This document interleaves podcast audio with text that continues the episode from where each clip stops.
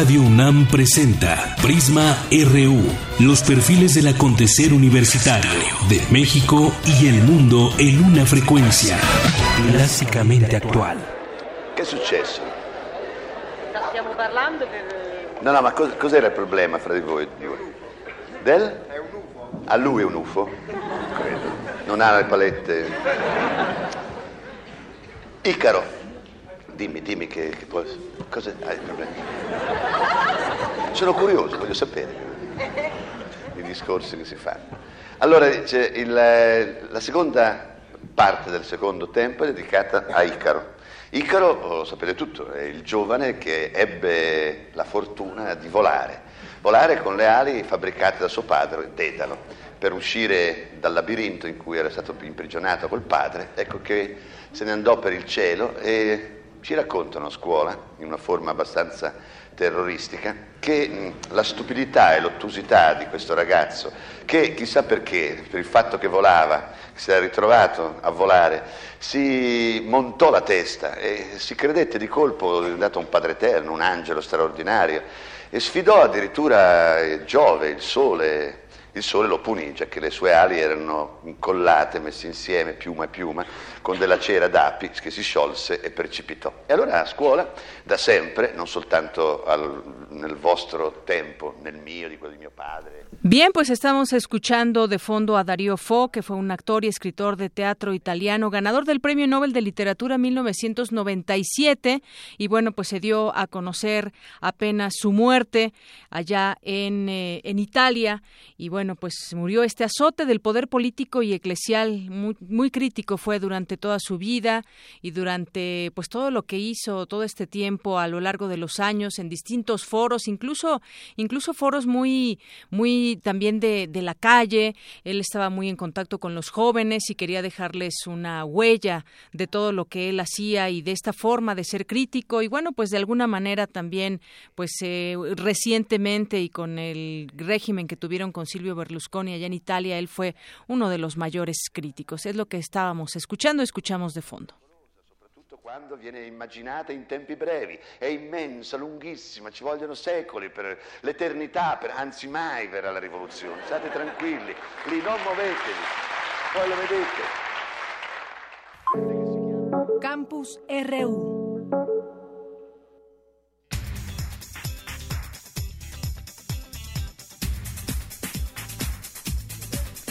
Es la una con cuatro y bueno, hoy antes de irnos a nuestro resumen informativo vamos a platicar. Ayer les anunciábamos que estaremos platicando con este estudiante mexicano que pues eh, tendrá a bien ser parte de un equipo de investigadores de la NASA. Él es Yair Israel Piña López, a quien recibo con muchísimo gusto en esta cabina de Radio UNAM aquí en el programa de Prisma RU. ¿Qué tal, Yair? Bienvenido. Muchas gracias por la invitación. ¿Qué tal a todos? Buenas tardes. Y antes que nada, muchas felicidades por todo Te este, agradezco pues mucho. este, digamos, esta oportunidad que tienes de seguir poniendo el nombre de la UNAM.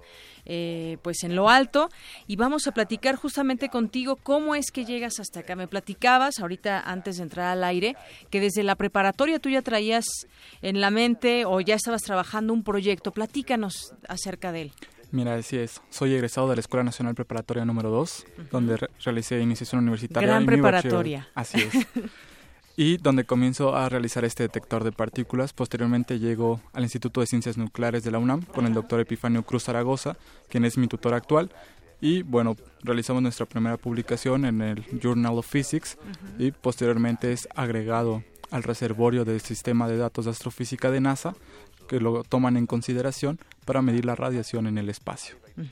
Eso fue lo que comenzaste a hacer desde la prepa 2 y luego ya entraste a la Facultad de Ciencias. Así es. ¿Y qué hiciste ahí? ¿Cómo fue que te fuiste especializando? Porque uno creería que en la preparatoria pues no hace uno ese tipo de trabajo, sino que ya empiezas a estudiar la carrera y luego ya te vas como especializando de alguna manera en alguna rama de lo que hay dentro de la carrera. ¿Cómo fue después en la Facultad de Ciencias tu, tu trayecto? Claro, tuve un gran apoyo por parte de mi tutor, mi padre académico, el doctor Epifanio Cruz Zaragoza, quien me acompañó a lo largo de esta travesía, me incentiva a estudiar la licenciatura en física en la Facultad de Ciencias, donde soy estudiante. Y bueno, eh, comenzamos una cooperación en el programa Orión de la NASA. para medir radiación en el espacio a través de sensores activos y pasivos. Todavía estás en la carrera. Así es, correcto. Me encuentro Todavía la mitad. en la carrera Sí. y bueno, pues tú te fuiste por la física en esta en esta facultad y bueno, pues hoy se da bueno, no hoy, en estos días se dio a conocer esta información de que vas a ser parte de un equipo de investigadores de la NASA. No es que propiamente te vayas a ir allá, Así pero es. eres parte ya de esta pues de ese proyecto de trabajo junto con, con otro equipo. Cuéntame, cuéntame un poco más a detalle qué es lo que vas a hacer. Mira, así es. En el marco del Congreso Internacional de Astronáutica hay un organismo, el International Space Education Board, en el cual es organizado por la NASA, la Agencia Espacial Europea, la Agencia Espacial Japonesa y este año la Agencia Espacial Mexicana, donde reconocen mi trayectoria como estudiante, pero a su vez haciendo investigación en el Instituto de Ciencias Nucleares, donde soy estudiante asociado, y es por eso que dan este nombramiento como de estudiante investigador, pero yo soy estudiante y vamos a tener vías de cooperación con NASA desde México para continuar con este proyecto de emisión de radiación en el espacio. Estudiante investigador, que no es algo que se dé comúnmente. Normalmente terminas la carrera, haces eh, la tesis y después ya, eh, dependiendo lo que cada quien elija, si se elige por la academia, las personas, los, los estudiantes pueden llegar a ser eh, investigadores. Digamos que tú vas a compaginar estas, estas dos cosas. Así es, vamos a ir caminando de la mano, realizando investigación y, bueno, en la licenciatura en física en la Facultad de Ciencias. ¿Y cómo, cómo recibiste esta noticia? ¿Cómo la recibieron en tu escuela, tus compañeros? ¿Cómo ha sido Mm. esta, esta digamos, ya la parte más emotiva? Claro, mira, también soy coordinador de comunicaciones en el Consejo Consultivo de la Generación Espacial por Naciones Unidas en aplicaciones aeroespaciales. Entonces me tocó formar parte de la organización del Congreso en Guadalajara y fue como me enteré vía correo electrónico que había sido seleccionado para este programa internacional y posteriormente no quería como comentar nada dada que estaba yo muy emocionado hasta que llego a Guadalajara y bueno se realiza todo todo esto de este programa la noticia y es así como me reconocen por mi investigación en medición de radiación en el espacio. Pues todo un reto, Yair, este nombramiento que ahora tienes y esta, pues, eh, todo, eh, todo el desempeño que tendrás que hacer a- ahora desde aquí para la NASA, para pues un lugar tan importante donde vas a desempeñar todos tus, tus conocimientos y lo que sigue, porque apenas ni siquiera has terminado la, la carrera, pues ya correcto. tienes, ya tienes todo, todo este reto encima. Sí, es un gran reto, yo lo veo como una gran responsabilidad, una gran responsabilidad que llevo el nombre de México y de la Universidad Nacional Autónoma de México y entonces es un gran compromiso porque no puedo fallarle a, a nadie. Entonces eh, quiero trabajar arduamente en ello. Y además, bueno, pues una persona como tú, muy una persona muy sencilla, muy agradable, además, y que ha pues llegado hasta este momento a todo este conocimiento y no solamente es el reto de lo que implica ahora este lugar donde vas a estar trabajando o este este proyecto, sino también lo que vendrá. ¿Tienes planea- planeado en este momento o tienes pensado de alguna manera por dónde vas a- a- a encaminar tus pasos? Sí, claro, lo, en la primera meta es terminar la licenciatura en la Facultad de Ciencias y posteriormente continuar con estas investigaciones para poder eh, en nombre de México y de la UNAM en el espacio. Me imagino que estarás pensando después en una maestría, en un doctorado. Así es, por supuesto, considero continuar con los posgrados para poder pertenecer posteriormente a algún grupo de investigación dentro de la UNAM de manera ya permanente. ¿En qué semestre vas ahora? Quinto semestre. En quinto semestre de la. Facultad de Ciencias en la carrera de Física. Así es. Muy bien, pues no me resta más que felicitarte de nueva No, te cuenta. agradezco mucho. De verdad, eh, como tú dices, hay un gran reto encima, todo lo que viene, estás poniendo el nombre de México en alto y sobre todo también de la UNAM, que es, la institución que te ha abierto las puertas para que tú llegues hasta ese lugar, pero sobre todo pues el mérito también es tuyo, ¿no? Gracias, pero la UNAM es la, quien me ha forjado, quien me ha dado todo. Entonces no me queda más que agradecerle y retribuirle en gran medida todo lo que me ha dado. Pues muchas felicidades de nueva cuenta. Gracias por estar aquí, Yair Israel Piña López, Muchas gracias. estudiante y ahora pues estudiante investigador. Así es. Muchas gracias. Gracias, hasta luego. Hasta luego.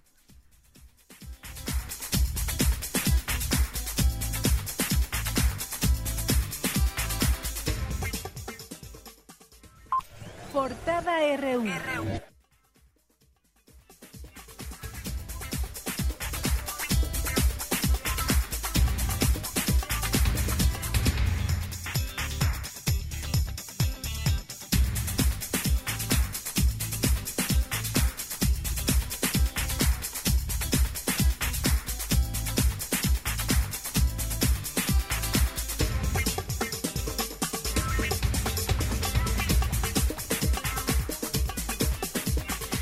una con doce y nos vamos ahora a nuestra información de este día en resumen.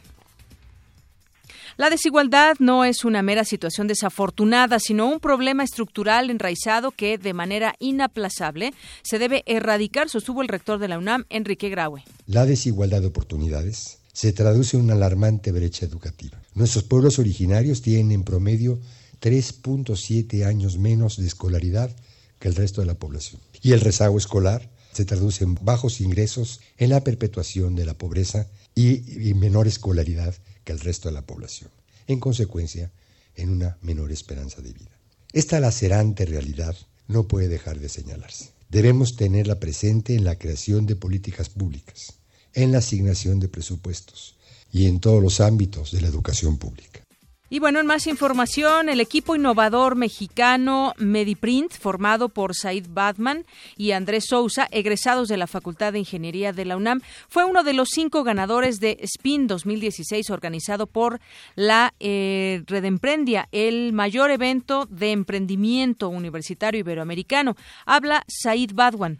El proyecto ha tenido un gran éxito. Nosotros empezamos de cero, empezamos con un apoyo de la UNAM y hemos ido creciendo de esta forma. Justamente no se hace en ningún tamaño. Lo interesante del producto, la propuesta de valor, por así llamarlo, es que es uno para ti. Esta mañana, a los 90 años de edad, murió el escritor italiano y Premio Nobel de Literatura 1997 Darío Fo, como le comentábamos hace un momento, y que escuchábamos parte pues de lo que ha sido su obra durante muchos, muchos años. En nuestra portada nacional, la Comisión Ejecutiva de Atención a Víctimas aprobó la reparación integral para 14 integrantes del equipo de fútbol, los avispones de Chilpancingo. Bueno, hay que recordar que también como víctimas eh, colaterales también de estos enfrentamientos que hubo, de esta situación que se dieron los días 26 y 27 de septiembre del año 2014, pues eh, resultó, resultó uno de ellos muerto y algunos de ellos heridos. La Comisión Anticorrupción del PAN suspendió los derechos como militante del ex gobernador de Sonora, Guillermo Padres Elías. El gobernador interino de Veracruz, Flavino Ríos, aseguró que su administración colaborará en las investigaciones que se realizan contra Javier Duarte.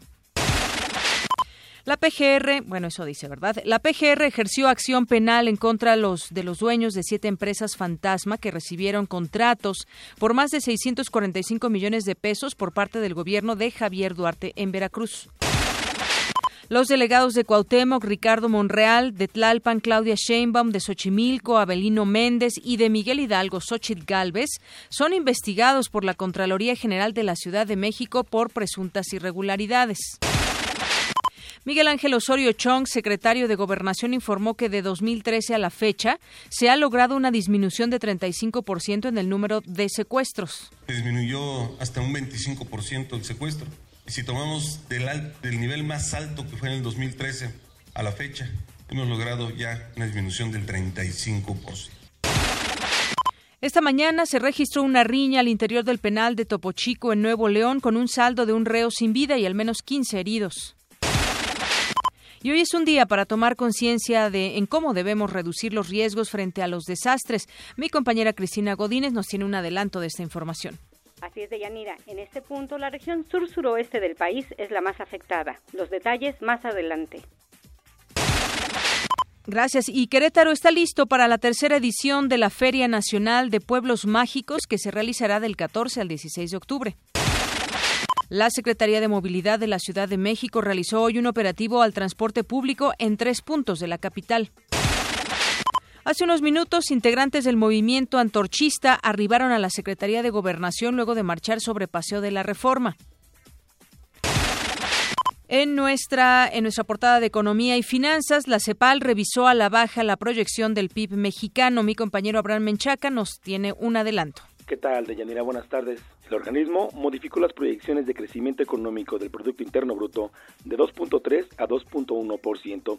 Más adelante la información. Gracias. Y ante el incremento en los niveles de inseguridad en el país, la cúpula empresarial pidió a los poderes ejecutivo, legislativo y judicial establecer un pacto por la seguridad pública. Habla Juan Pablo Castañón, presidente del Consejo Coordinador Empresarial. Esto es lo que nos preocupa. Delincuencia organizada, delitos comunes, descontento social que nos lleva a ingobernabilidad en algunas zonas del país. No queremos que se generalice. México es el país que tiene la cobertura más baja en el sistema de pensiones, pues solo el 33.1% de su población cotiza en la seguridad social.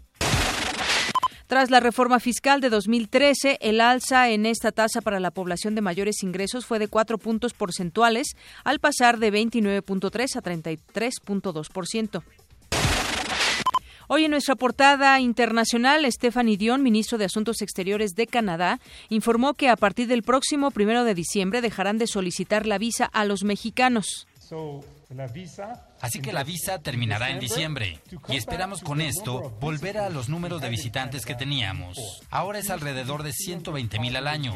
Usualmente era de 300 mil en un año. Esperamos que en los próximos meses la cifra crezca a 20 mil. Y el portugués Antonio Guterres fue designado como el nuevo secretario general de las Naciones Unidas en reemplazo del surcoreano Ban Ki-moon. El grupo yihadista Boko Haram liberó a 21 estudiantes secuestradas en Chibok hace más de dos años. Donald Trump acusó al diario The New York Times y la revista People de fabricar denuncias falsas en su contra debido a la publicación de testimonios de mujeres que denuncian haber sido objeto de abusos sexuales. El conflicto sirio podría extenderse más allá de Medio Oriente, aseguró el viceprimer ministro turco Numan Kurtulums. Tras advertir que el mundo está al borde de una gran guerra regional o global. La Real Academia de las Ciencias de Suecia informó que el ganador del Premio Nobel de Literatura 2016 es el cantante estadounidense Bob Dylan. Más adelante platicaremos al respecto. Y en Cultura, un adelanto con Tamara Quiroz. Tamara, buenas tardes. Buenas tardes, Deyanira y estimado auditorio. Hoy se llevará a cabo la séptima edición de poesía Las Lenguas América Carlos Montemayor. También la empresa danesa Lego lanzó una edición del Yellow Submarine de los Beatles. Y hoy recordamos a Juan de Dios Concha Burgos, uno de los integrantes de la danzonera yucateca de los hermanos Concha. Quédense con nosotros porque también tenemos regalos. Gracias, Tamara. Y nos vamos con, con Eric Morales. Eric, adelante. Hola Deyanira y amigos de Prisma RU, muy buenas tardes. Hoy en nuestro zarpazo hablaremos de la medalla de oro que consiguió Cristian Sánchez, representante de la UNAM en el Campeonato Sudamericano Escolar de Lucha. Además, fue presentado el trofeo que será entregado a los ganadores del Gran Premio de México de la Fórmula 1. Esta y otra información deportiva más adelante en nuestro zarpazo RU. Gracias, Eric.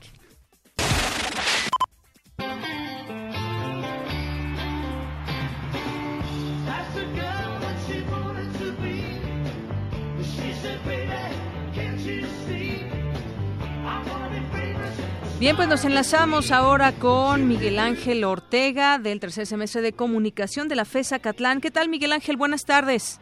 Hola, Deyanira. Buenas tardes. Adelante con tu reporte.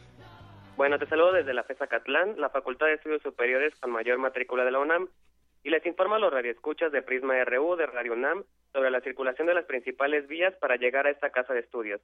En Avenida López Mateo encontramos tránsito fluido. La circulación por esta vía a esta hora está sin inconvenientes mientras que en la avenida Doctor Gustavo Vaz hay lento avance debido a las paradas continuas del transporte público. Periférico de sur a norte con tránsito despejado hasta el enfoque con la avenida Primero de Mayo. Pasando al punto encontrará nuevamente buena circulación. Avenida Santa Cruz con libre tránsito, mientras que Avenida Alcanfores presenta una mejora en su circulación hasta incorporarse a Periférico Norte con dirección a la Ciudad de México. Y aprovecho la ocasión para invitarlos a la próxima semana, los días 18, 19 y 20 de octubre, al quinto Congreso Internacional de Investigación Multidisciplinaria 2016, con el tema Desafío de los municipios y zonas metropolitanas. También los invito los días 18 y 19 de octubre al coloquio Memoria, Cuerpo y Porvenir del Tiempo, un homenaje al centenario de Elena Garro en el Auditorio 901 de 10 a 14 horas y de 16 a 18 horas. Muy bien, pues muchísimas gracias por esta información, Miguel Ángel. Gracias a ti. Bueno, y en otro punto, para quien desee ingresar al plantel Vallejo, encontrará buen avance en ambos sentidos de Avenida 100 metros entre Poniente 128 y Eje 3 Norte.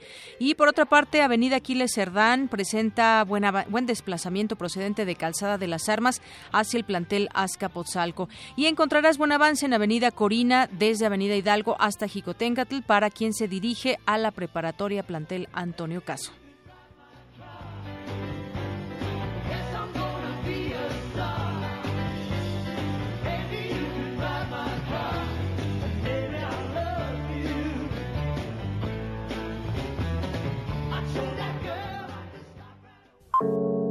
Campus RU. Bien, y pues ya le comentábamos un poco de lo que sucede en nuestro campus con esta invitación que tuvimos ahí aquí con Jair Israel Piña López, que estará trabajando para la NASA desde aquí. Él continuará sus estudios ahí en la Facultad de Ciencias, como nos comentaba. Y bueno, pues estos trabajos que desde, desde la preparatoria viene realizando, hoy le dan y le abren esta oportunidad que bien se ha ganado gracias al apoyo de la UNAM también, como él mismo lo ha señalado. Y nos vamos a otras cosas porque hoy es el Día Internacional para la Reducción de Desastres y sobre el tema, nuestro país presenta avances en cuanto a la disminución de la mortalidad, pero no en cuanto a la vulnerabilidad de los sectores económicamente marginales. Mi compañera Cristina Godínez nos preparó la siguiente información. Adelante, Cristina. Buenas tardes de Yanira y auditorio de Prisma RU.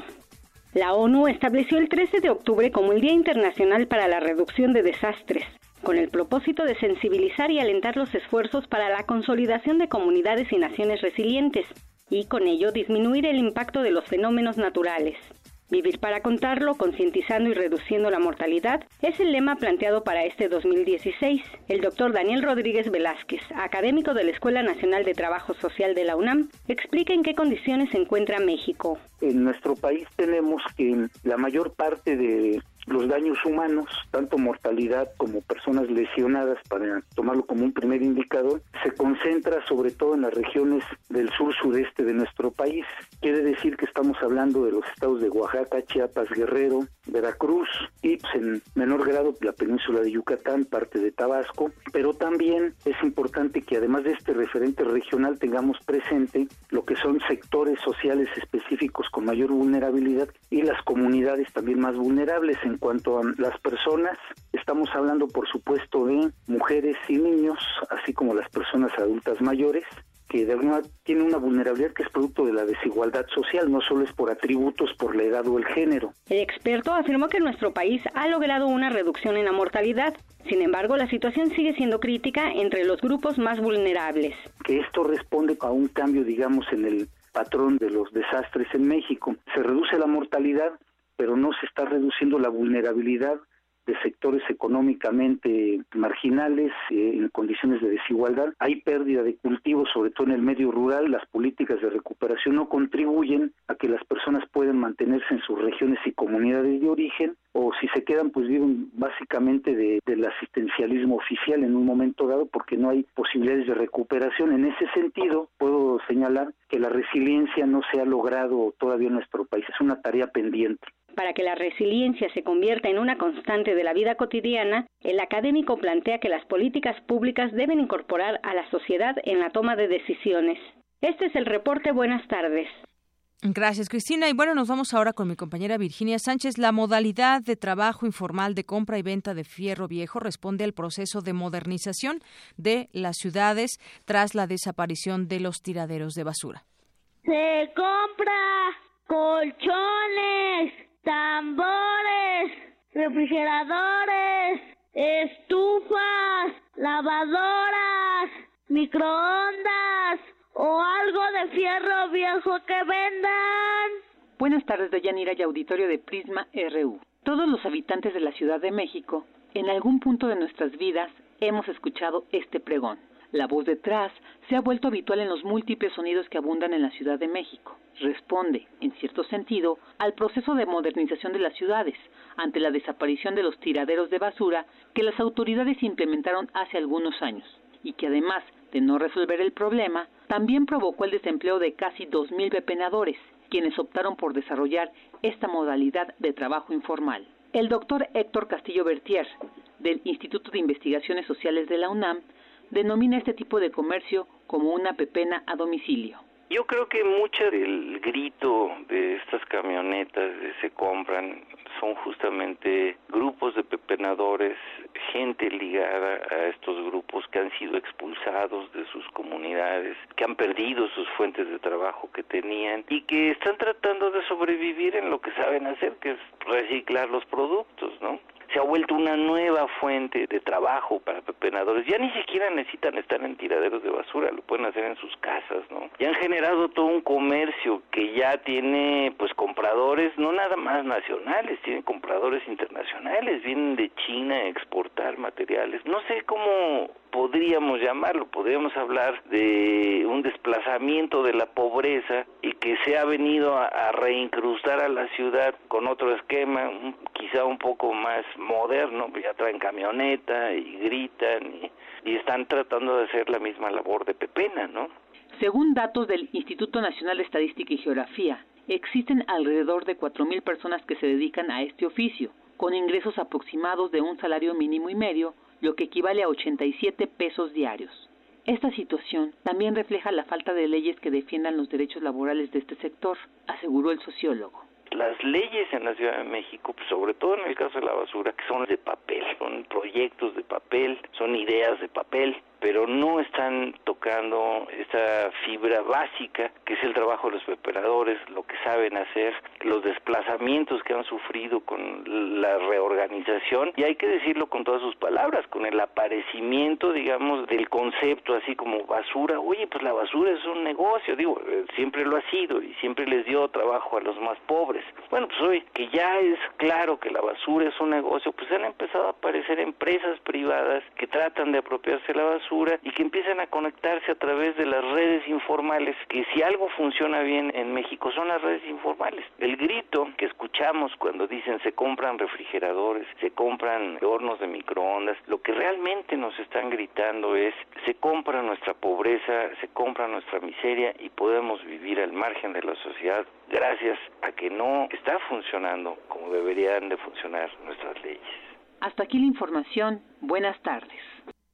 Gracias por esa información, pues muy cierto lo que dice el académico, se compra pues la pobreza de la gente que va pues eh, se compran, pero en realidad, en realidad, pues le pueden dar a uno tres pesos por una televisión que ya no use, le pueden dar diez pesos por una lavadora, eso es, eso es lo que, lo que, pues básicamente eh, nos debería llevar a la reflexión, realmente lo que están señalando esas personas o lo que están, eh, pues pregonando por las calles es esa pobreza justamente. Bueno, nos vamos ahora a nuestro Vox Populi después de conocerse esta noticia de Javier Duarte que pide licencia y ahora también hubo un bloque muy grande de partidos políticos, exceptuando al PRI, pues eh, de que exigen a las autoridades eh, tomar medidas necesarias para evitar que Javier Duarte huya o se dé a la fuga, se dé a la fuga tras estas investigaciones que se siguen en su contra y que todo apuntaría a que es culpable, ya las investigaciones lo dirán o lo comprobarán, pero pues hay un desfalco por el cual está señalado también, peculado, entre otros, entre otros delitos, entre otros delitos como eh, tener propiedades en otros lugares y eso a raíz de que es gobernador y bueno, pues una serie de cosas que habrá que, que ver con lupa y que se supone se está haciendo. Es un, un tema de impunidad o de justicia. ¿Qué va a pasar con Javier Duarte? Todavía la moneda está en el aire. Y bueno, pues esto lo, fue lo que respondieron algunas personas a los micrófonos de Prisma RU.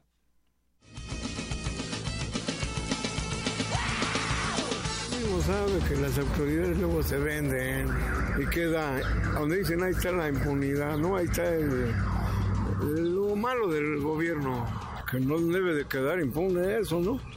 Pues que se haga justicia, ¿no? es lo más recomendable.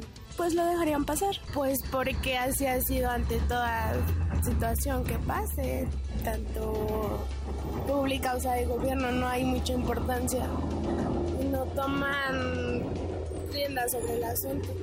No, yo creo que no debería de quedar en la impunidad, más bien deberían de abrir un expediente amplio sobre el actuar y sobre el patrimonio que ha generado esta persona. Deben de actuar, definitivamente deben de actuar, no deberían de dejarlo en la impunidad.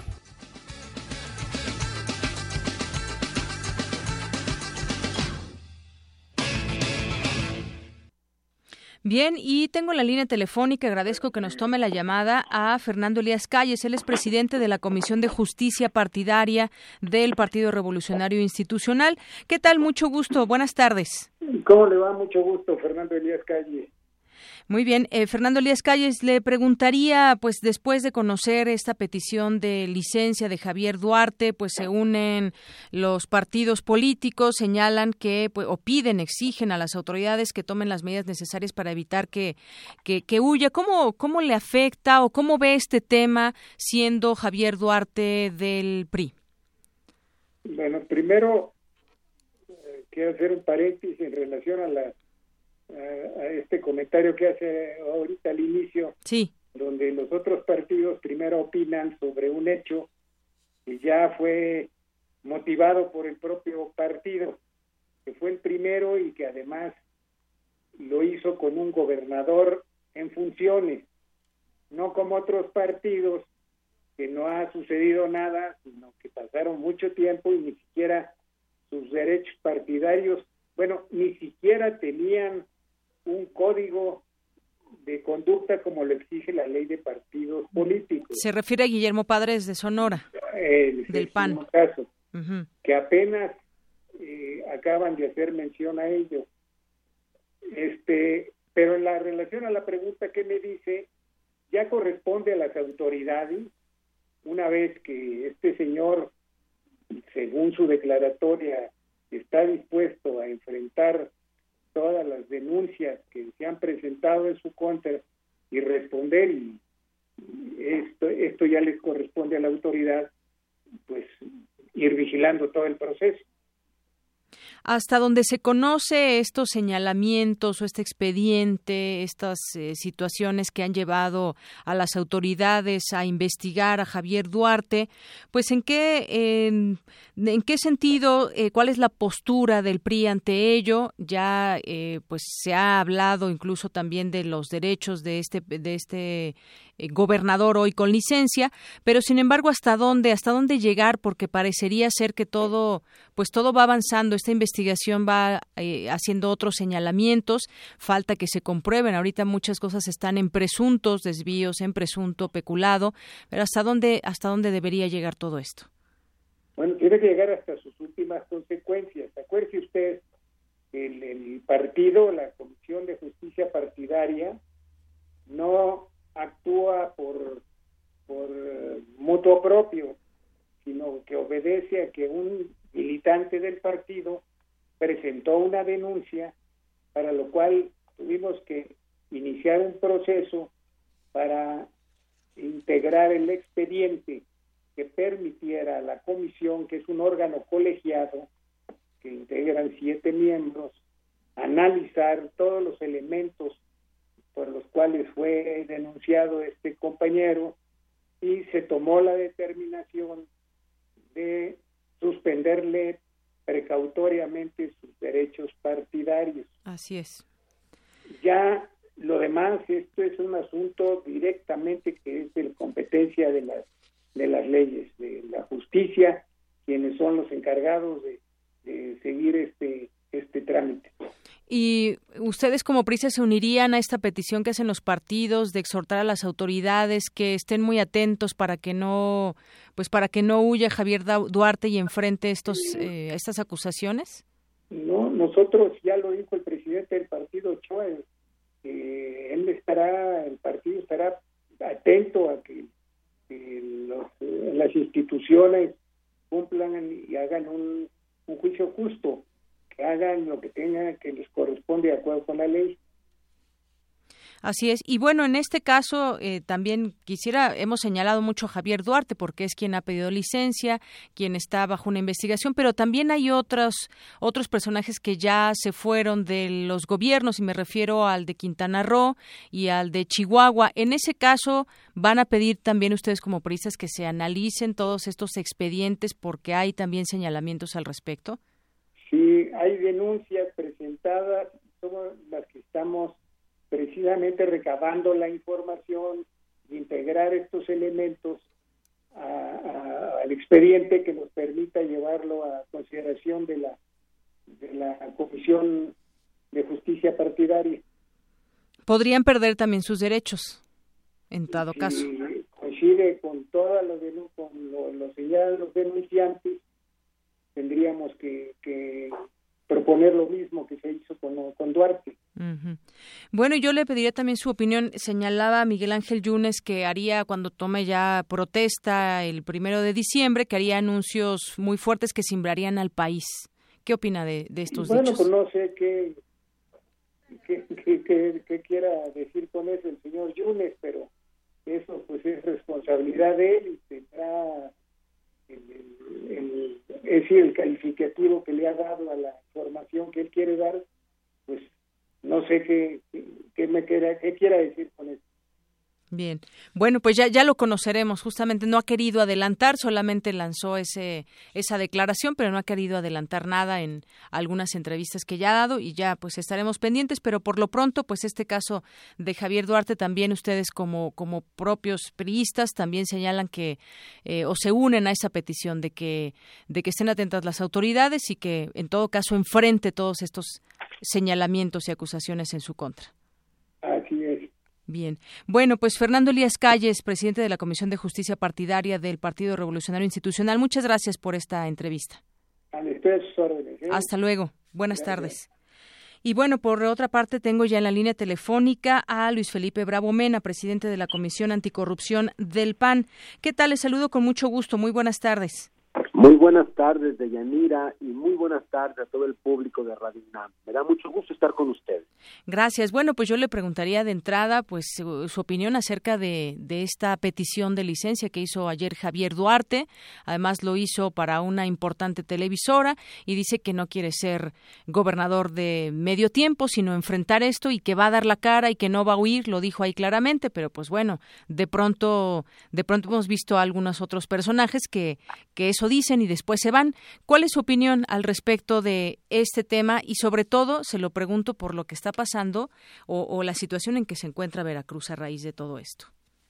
Deyanira, mira, yo creo que todo esto, independientemente de las suspicacias que pueda despertar, el que pida una licencia y de alguna manera pues el régimen lo cobija aunque lo castiga al mismo tiempo, en más allá de suspicacias, yo veo positivo que hoy en México estemos dando pasos, si se quiere, no del todo fuertes como debiera ser, pero estemos dando pasos a que la corrupción, el abuso de poder, el cinismo con el que se atracan y se asaltan las arcas públicas no quede impune.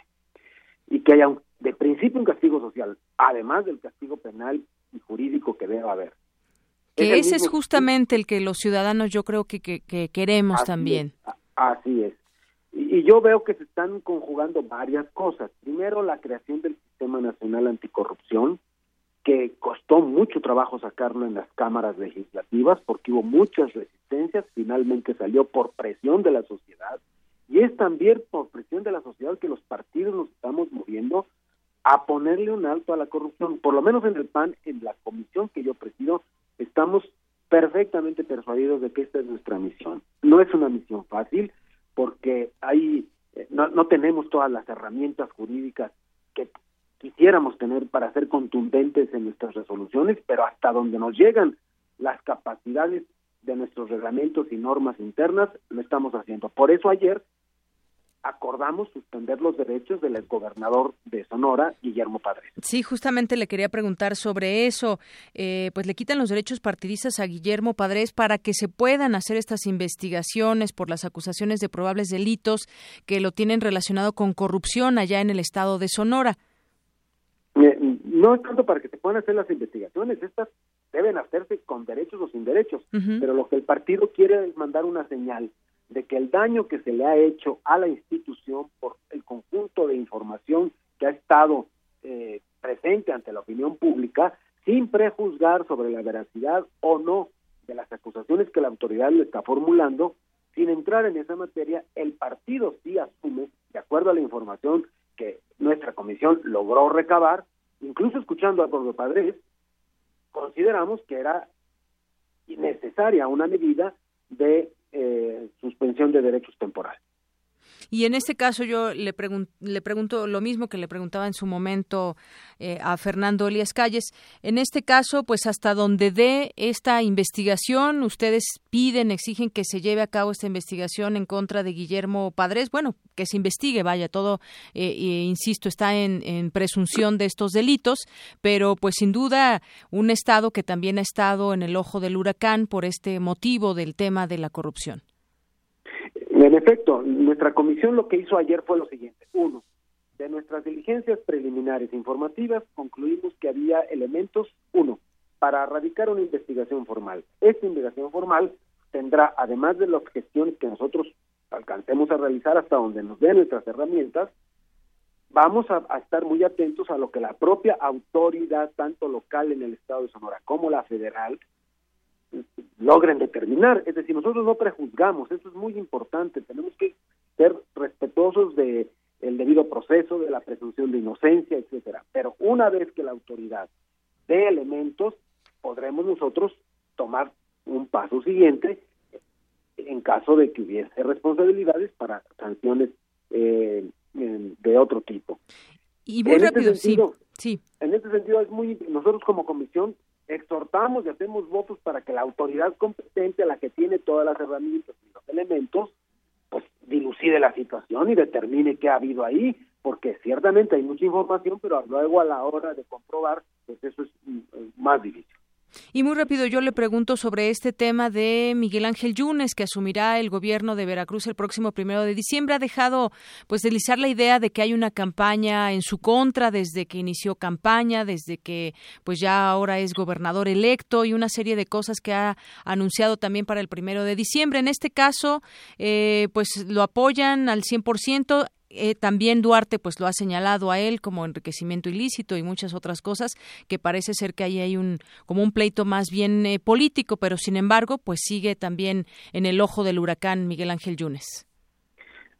Eh, como tú lo mencionas pues es un terreno muy pantanoso porque hay un cruce de, de acusaciones mutuas desde la campaña y la comisión no entra en este terreno. Nosotros no nos pronunciamos, ni calificamos, ni descalificamos. Tenemos que ser muy prudentes, muy serios en lo que decimos y hacemos. Y en esta materia la comisión no tiene ningún tema y por lo tanto no tengo ningún pronunciamiento, ninguna posición que expresar.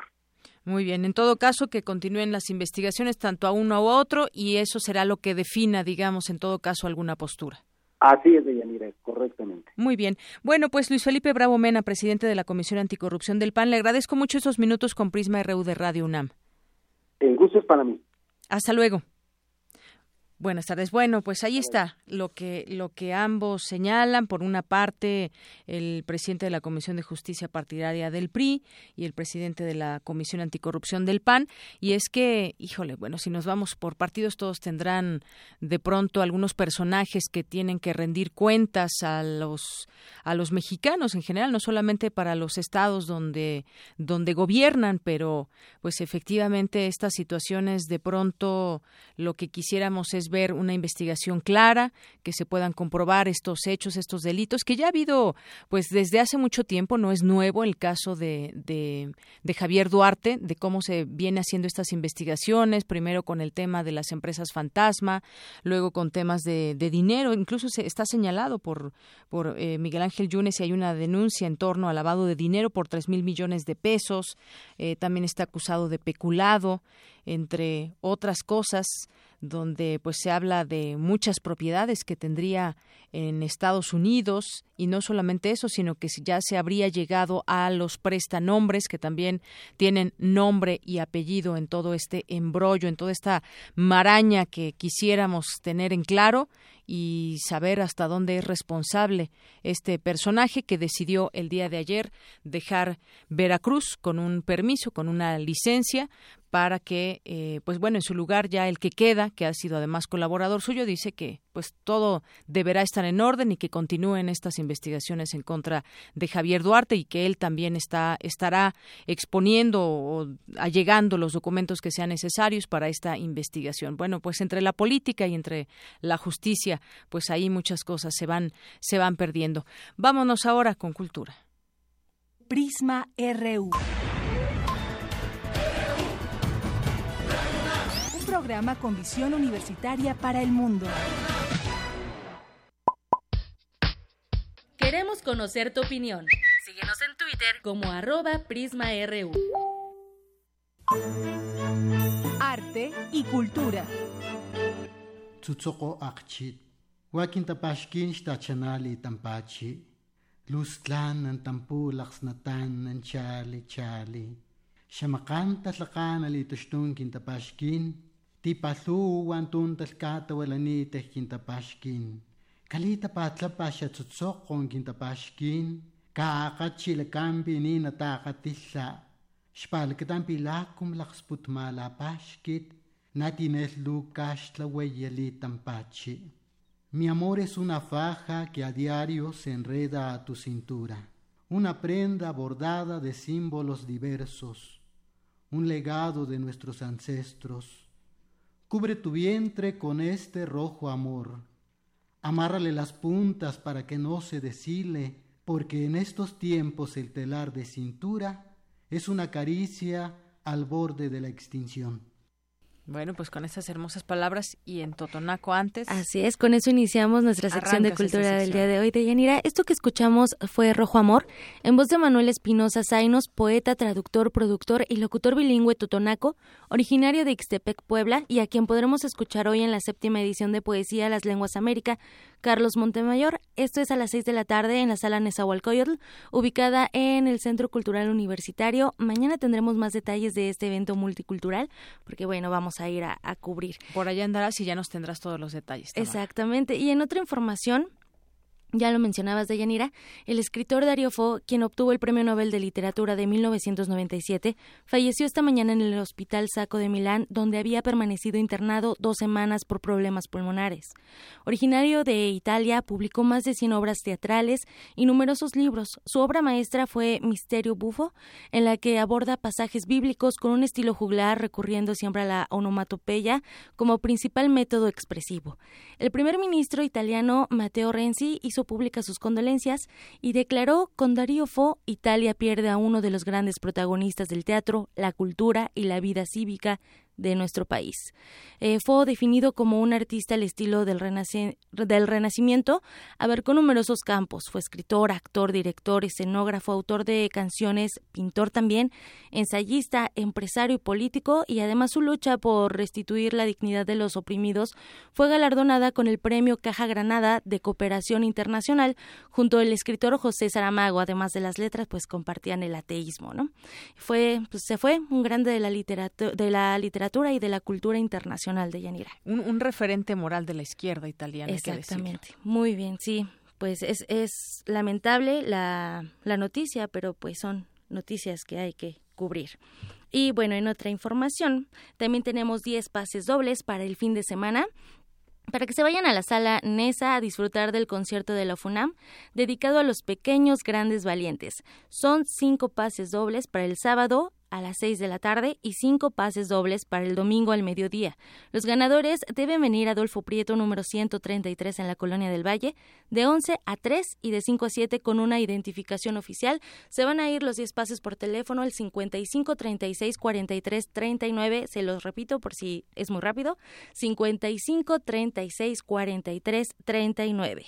¿Y qué les parece si hacemos un pequeño viaje sonoro hasta el Festival Internacional En Guanajuato de Yanira, que estuvimos allí en el en ese festival cubriendo y bueno, una de nuestras reporteras son dos, pero una de ellas Dulce García nos hizo una nota muy interesante porque un referente de Guanajuato sin duda es callejonear, como bien lo dirían, y disfrutar de esa cultura arquitectónica. Vamos a escucharlo.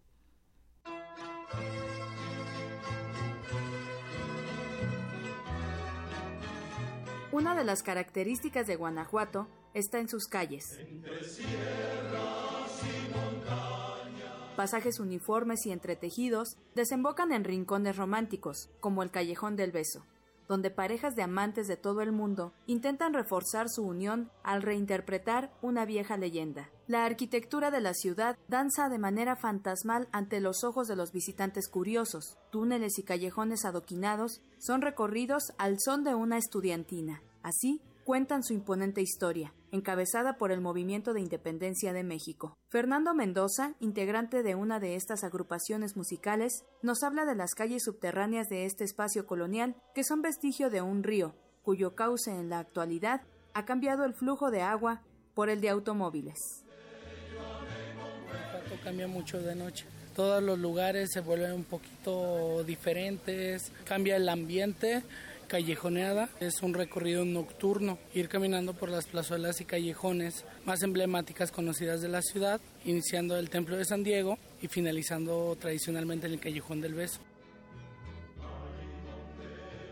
Guanajuato, ciudad capital del estado, fue el centro minero más importante de la Nueva España y por su belleza e historia, la UNESCO le otorgó el distintivo de Ciudad Patrimonio Cultural de la Humanidad. Ahí se encuentra la Alhóndiga de Granaditas, donde algún día fue colocada la cabeza de Miguel Hidalgo para tratar de infundir miedo en la población que se oponía a la corona española.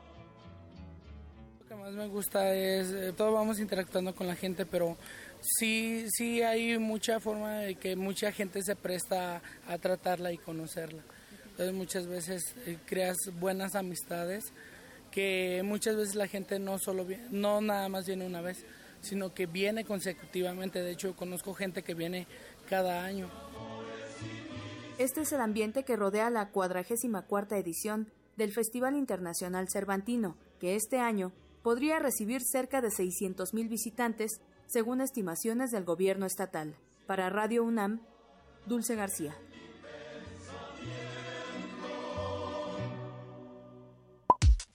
Para nosotros, tu opinión es muy importante. Síguenos en Facebook como Prisma RU. Bueno, pues agradecemos a Dulce García por esta nota.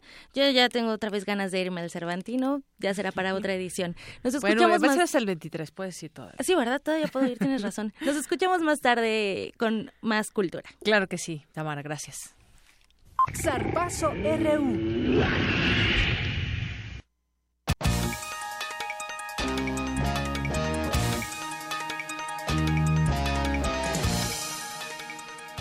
Bien, pues ya está aquí con nosotros Eric Morales. ¿Qué tal, Eric? ¿Cómo te va?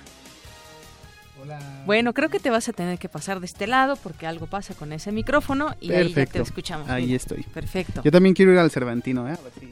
Pues a ver si ya te das una vuelta. Sí, me ¿eh? Bueno, pero por lo mientras nos vamos con la información universitaria porque Cristian Sánchez Hernández, representante de la Asociación de Luchas Asociadas de la UNAM, conquistó la medalla de oro en el Campeonato Sudamericano Escolar de la especialidad que se realizó en Medellín, Colombia. El atleta universitario compitió en la división de los 85 kilogramos estilo libre y derrotó en la final al peruano Alejandro Huaita.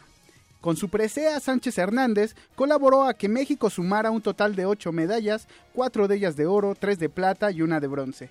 En información de fútbol, los Pumas de la UNAM visitarán este domingo al Toluca en el estadio Alberto Chivo Córdoba como parte de la jornada número 13 de la Apertura 2016. El portero del equipo felino Alejandro Palacios habló sobre la importancia de sacar los tres puntos frente al conjunto mexiquense. No, bueno, sin duda va a ser un partido complicado. Ellos eh, están en su casa, eh, querrán aprovechar su condición de local. Sabemos que es un equipo siempre bien ordenado, eh, con jugadores de calidad. Entonces, bueno, no va a ser nada sencillo nuestra visita a Toluca, pero pues nosotros nos vamos a preparar muy bien esta, esta semana para hacer un gran partido y, bueno, tratar de, de obtener nuestra primera victoria fuera de casa, que sin duda sería muy importante para nosotros. Bueno, Eric. El Club Universidad se ubica en la cuarta posición de la tabla general y está cerca de clasificar a la liguilla. El cancerbero Auriazul se refirió también a la fase final del campeonato. Estamos en cuarto lugar, eh, estamos con la posibilidad de, poder este, acercarnos cada vez más a la calificación y, al final pues eh, depende de nosotros, está en nuestras manos y simplemente hay que eh, redoblar esfuerzos esta parte última del torneo para conseguir el objetivo. Como locales, los Diablos Rojos tienen un saldo positivo con 21 juegos ganados, 14 empatados y 12 perdidos, por lo que los Pumas tratarán de revertir esa historia. Mucha suerte al Club Universidad Nacional.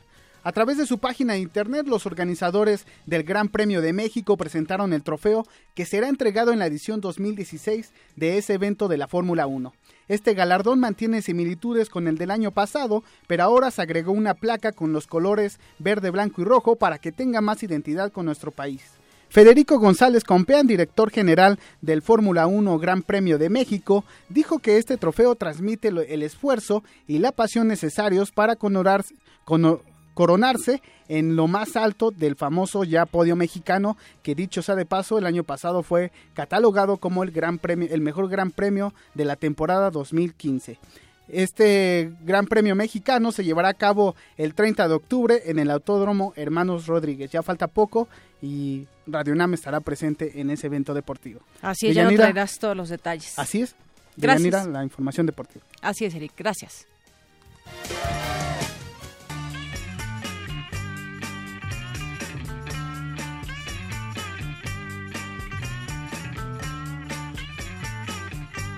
Bien, pues nos vamos ahora con Eric Quiroz Argueta, jefe de difusión cultural de la FES Cuautitlán. De nueva cuenta te saludo con mucho gusto. Eric, buenas tardes. ¿Qué tal, Deyanira? Muy buenas tardes. Eh, un saludo para ti y para todo tu auditorio. Y evidentemente aquí en la Facultad de Estudios Superiores Cuautitlán, eh, actualmente las avenidas que conectan a esta multidisciplinaria se encuentran con una eh, muy, muy ligera carga vehicular en el cual ustedes pueden acceder a ambos campus sin ningún problema. La carretera, la autopista México-Querétaro, que después se convierte en periférico, tiene algunas cargas eh, vehiculares en algunos puntos específicos como el de Lechería y Tepalcapa, que son el encuentro o el, el fin de lo que es el segundo piso del periférico. Normalmente aquí es donde se hace este embotellamiento para que pueda tomar sus precauciones y sus tiempos para poder llegar a esta multidisciplinaria. Además de Yanira, eh, quisiera comentarte, quisiera compartir con todo tu auditorio que la FES cuenta con cerca de 150 investigaciones en diversas áreas científicas, entre las que destacan el área de alimentos, y farmacia, además de los 100 convenios con instituciones educativas, industria y empresas privadas en beneficio de su comunidad. Muy bien, Eric, pues muchísimas gracias por la información. Deyanira, un gusto saludarte y ojalá que nos puedan visitar aquí en la FES Cuautitlán. Muchas gracias. Claro que sí, muchas gracias, Eric. Y bueno, por otro lado, hay buen desplazamiento que presenta Avenida Guelatao desde Avenida Fuerte de Loreto hacia la FES Zaragoza. Y por otra parte, encontrarás buen avance en Avenida Zacatepetl y Llanura, vialidades inmediatas al Colegio de Ciencias y Humanidades, Plantel Sur. Y finalmente, para quien su destino es la Facultad de Ciencias Políticas y Sociales, encontrarás buen avance en el circuito Mario de la Cueva en ambos sentidos, entre investigación científica y Avenida Insurgentes.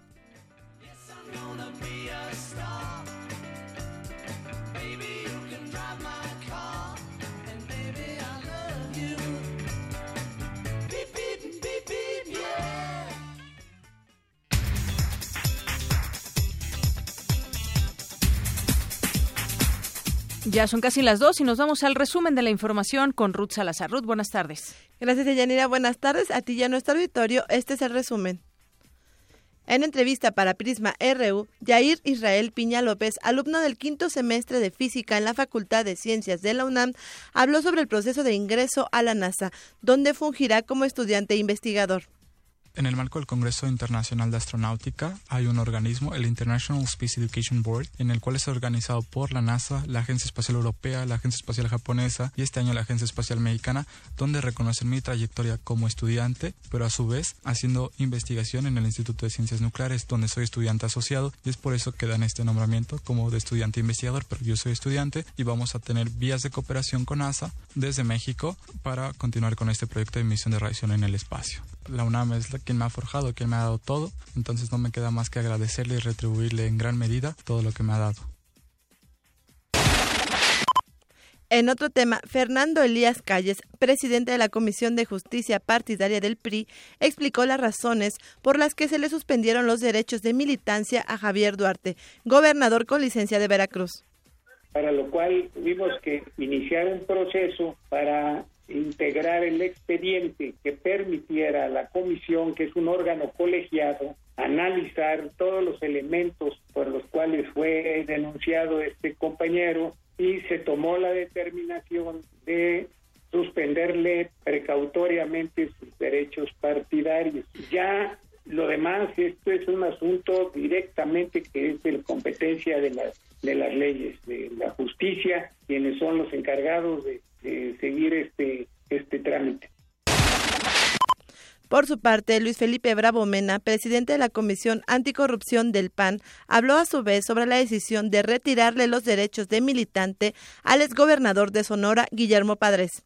El partido quiere mandar una señal de que el daño que se le ha hecho a la institución por el conjunto de información que ha estado presente ante la opinión pública sin prejuzgar sobre la veracidad o no de las acusaciones que la autoridad le está formulando, sin entrar en esa materia, el partido sí asume, de acuerdo a la información que nuestra comisión logró recabar, incluso escuchando a Gordo Padres, consideramos que era necesaria una medida de suspensión de derechos temporales.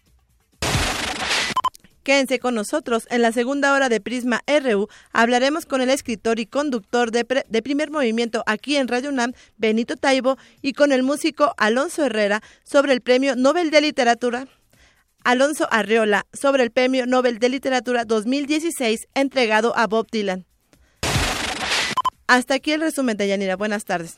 Gracias, Ruth. Muy buenas tardes. Y bueno, también quiero aprovechar antes de irme al corte rápidamente para mandar una felicitación al programa de consultoría fiscal universitaria, que el día de ayer cumplió 29 años. Este programa que se transmite los miércoles de 12 a 1.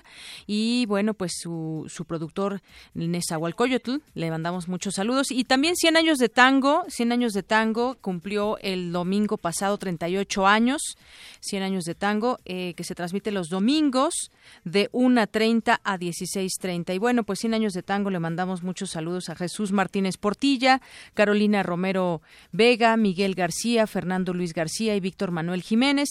Y de consultoría fiscal, además de Nezahualcóyotl, que ya mencionamos, a su conductor Carlos Alberto, eh, Carlos Alberto Burgoa, Toledo. Y también le mandamos un saludo a Ruter Aubarel. Bueno, espero haber leído y entendido bien la letra.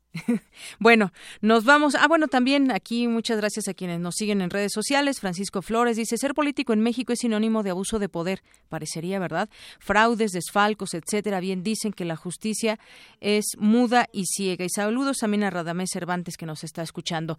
Bueno, vamos a hacer una pausa y regresamos. Abrir puertas. Perder el miedo. Abrazar lo nuevo. Aprender. Especializarte. Basta que quieras dar el paso. Atrévete con los cursos y diplomados que la UNAM tiene para ti. Ingresa a docencia.tic.unam.mx y lánzate a una nueva aventura que cambiará tu vida. Vive plenamente tu vida digital. Dirección General de Cómputo y de Tecnologías de Información y Comunicación, UNAM.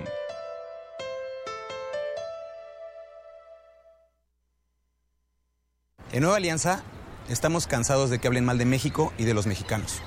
Porque tenemos la capacidad de trabajar, de ser honestos y sobresalir en cualquier lugar del mundo. Por eso, a nombre de todos los mexicanos que viven en Estados Unidos, queremos dedicarle este mensaje turquesa a Donald Trump.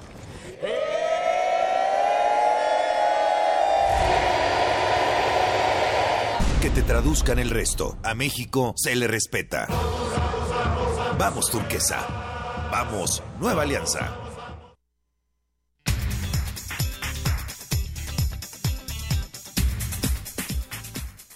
Bien, estamos de regreso aquí en Prisma RU. Vamos con mi compañero Jorge Díaz. La extracción de gas lutítico en México podría desencadenar problemas serios como los que ya existen en Estados Unidos y Canadá, afirman especialistas de esos países aquí en la UNAM. Cuéntanos, Jorge, buenas tardes.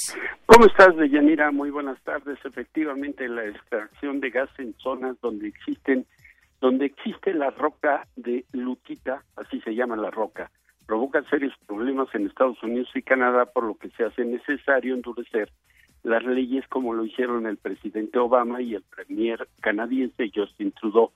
Durante el coloquio internacional Explotación de combustibles fósiles no convencionales en Estados Unidos y Canadá, lecciones para América Latina, el especialista de la Universidad de Cornell en el estado de Nueva York, Anthony Ingrafield, eh, mostró videos donde se alcanza a ver la fuga de gas metano de las tuberías que contaminan el agua y emiten este gas a la atmósfera provocando el efecto invernadero. Vamos a ver parte de la explicación que a escuchar eh, parte de la explicación que dio respecto a este video. Escuchemos. Entonces, ¿qué es lo que estamos viendo? Este burbujeo en el agua, que es gas natural que se está fugando del pozo. Esta es agua de la lluvia que se acumuló alrededor del cabezal de la tubería de perforación. Es el cabezal del tubo de perforación y va a ir hacia esta tubería de revestimiento. Pero en este caso mucho del metano no va en sí hacia la tubería, sino que va hacia el aire y es metano que se está escapando. Lo peor es que el metano tiene que pasar por el agua freática para llegar a la agua superficial y aquí está suministrando agua, entre comillas, potable para la gente en la región. Roca madre como lo es la lutita ha provocado un incremento de sismos en Oklahoma, la ruptura en uno de cada tres ductos por los que pasa el gas en Pensilvania y el llamado a México, dijo el doctor Ingrafit, es que la zona oriente de nuestro país, donde hay yacimientos de gas natural y lutítico, tengan la atención debida.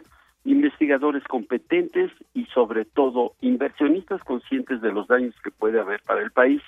En los Estados Unidos, la agencia espacial, la NASA, detectó ya cuatro estados con importantes fugas de gas metano efectos contra la salud, contaminación del agua, intensos sismos, como ya lo dijimos, y la contaminación del aire no solo eh, son solo algunas de las consecuencias. Vamos a escuchar lo que dijo el especialista al respecto. México no está haciendo nada en cuanto a extracción de gas lutítico aún. Podemos tener, claro, recursos lutíticos, pero hay que desarrollar esta explotación de gas y aceite lutítico, sabiendo que si lo hacemos vamos a tener todos los impactos negativos que mencioné y daño a la salud que ya mencioné también. Hay que hacerlo y lo van a hacer en un momento en donde es el peor momento de la historia debido a cambio climático, ¿verdad? Muchos países, muchas regiones, muchas provincias y estados ya han declarado por medio de los diferentes tribunales que ellos van a tratar de evitar que lo hagan. Bien, el investigador Anthony Ingrafi dio algunos datos respecto a nuestro país. Ocupábamos el lugar número 32 hace poco, hace pocos años durante la eh, en la generación de electricidad. Ahora no figuramos ni entre los principales en energía eólica, mientras en España, Alemania, Estados Unidos y otras naciones se destina el 20% del Producto Interno Bruto en tecnología. México lo hace exclusivamente con el 3%, a pesar de una buena infraestructura que se tiene en nuestro país. Dijo que en estos años, este año, Trudeau y Obama firmaron convenios para detener la explotación del gas lutítico. Sería bueno que su presidente, dijo a los mexicanos, haga lo mismo y se una a este grupo. Este coloquio de Yanira continuará todo el día y mañana viernes con la participación de Tony Clark del Instituto Polaris de Canadá, reconocido por sus estudios en las afectaciones del gas en la salud del ser humano. El reporte que tengo de Yanira. Gracias, Jorge. Buenas tardes. Hasta luego. Bueno, en otra información, la UNAM contribuye en los trabajos para evitar que el jaguar se extinga. Mi compañera Cindy Pérez nos tiene la información. Buenas tardes, Yanira y auditorio de Prisma RU. El jaguar es el felino más grande de América y el tercero a nivel mundial. Actualmente se encuentra en peligro de extinción por la caza y la pérdida paulatina de su hábitat. Para evitar su desaparición en México, el gobierno prohibió la caza, captura, transporte, posesión y comercio a lo largo del país. De acuerdo con el doctor Gerardo Ceballos del Instituto de Ecología de la UNAM, desde hace 11 años se llevan a cabo investigaciones sobre el mamífero para evitar su extinción. Sabemos que las poblaciones del jaguar en México son de alrededor de 4.000 ejemplares. Entre el 2009 y 2011 hicimos el primer censo nacional del jaguar, que fue el primer esfuerzo a nivel de cualquier país. Teníamos una idea de que probablemente habría mil, son 4.000. Hemos estado trabajando de manera muy estrecha con la Comisión Nacional de Áreas Naturales Protegidas y la Secretaría del Medio Ambiente y gracias a esto hemos podido mantener el esfuerzo de investigación que hemos hecho, que el jaguar se encuentra en peligro de extinción en México, pero que se encuentra en una situación mucho menos grave de la que esperábamos. El también presidente de la Alianza Nacional para la Conservación del Jaguar detalló que en territorio mexicano el felino puede encontrarse desde Sonora hasta Chiapas por toda la vertiente del Pacífico y desde Tamaulipas hasta Tabasco y en la península de Yucatán por la vertiente del Golfo. Sin embargo, lamentablemente se ha perdido más del 50% de la extensión de su hábitat natural. La cacería ilegal, todavía hay gente que caza jaguares por trofeo y hay muchos jaguares que son muertos en México porque eh, matan ganado y al matar ganado los campesinos o los ganaderos pues acaban cazando al jaguar. Eh, y el tercer punto son enfermedades. Hemos trabajado recientemente con la Comisión de Áreas Naturales Protegidas, con la CONAP y con el gobierno federal para ver qué nuevas áreas protegidas tienen que establecerse en México. La situación es mucho más prometedora, mucho más sólida que hace algunos años. Finalmente, Ceballos González resaltó que gran parte de los logros para la conservación se han dado por el acercamiento con la sociedad civil, las autoridades y la iniciativa privada. Hasta aquí el reporte de Yanira. Muy buenas tardes. Gracias, Cindy. En otra información, estudiante del Instituto de Investigaciones Matemáticas Campus Juriquilla recibió el premio Award for Best Contribution y mi compañera Cristina Godínez nos tiene esta información. Adelante, Cristina. De Auditorio de Prisma RU, Leonardo Ignacio Martínez Sandoval obtuvo el Award for Best Contribution por sus aportaciones en geometría combinatoria relacionadas con el teorema de Hall. El investigador es egresado del doctorado en matemáticas del Instituto de Matemáticas de la UNAM, Campus Juriquilla. En entrevista para Radio UNAM, Martínez Sandoval dijo que fueron sus padres quienes le inculcaron el interés por la resolución de estos problemas como con respecto a juegos, a libros de adivinanzas, a libros de acertijos, que fueron la forma en la que despertó mi interés por la resolución de problemas. De hecho, estando en las matemáticas ya desde hace un tiempo, me doy cuenta que precisamente la parte más bonita de las matemáticas, la parte que más me satisface, no es tanto lo de las cuentas, que también es necesario hacerlo, sino que tiene una parte creativa en donde uno puede explorar ideas, encontrar diferentes soluciones. Yo creo que esa es la parte que más me llamó la atención. A su forma de ver, las matemáticas que Leonardo Martínez estudia con dedicación son lo más parecido al arte. Algo muy importante es entender que hay una distinción entre las matemáticas, las de las sumas y las divisiones y el álgebra y el cálculo. Todo eso es matemáticas, digamos, que ayuda a resolver los problemas a partir de fórmulas y procedimientos. Pero hay otra parte de las matemáticas que se parece mucho más al arte, que es la resolución de problemas. Y en la resolución de problemas ya no las cosas se resuelven directamente con una fórmula, sino que hay que pensar en una solución, hay que combinar varias ideas y bueno, eso eventualmente desencadena en la investigación, que sería lo equivalente a pintar una nueva pintura o a componer una obra musical. En la actualidad, el joven investigador realiza una estancia postdoctoral en la Universidad Ben Gurion de Israel. Este es el reporte. Buenas tardes. Gracias, Cristina. Muy buenas tardes. Y bueno, pues vamos a ir entrando a temas económicos.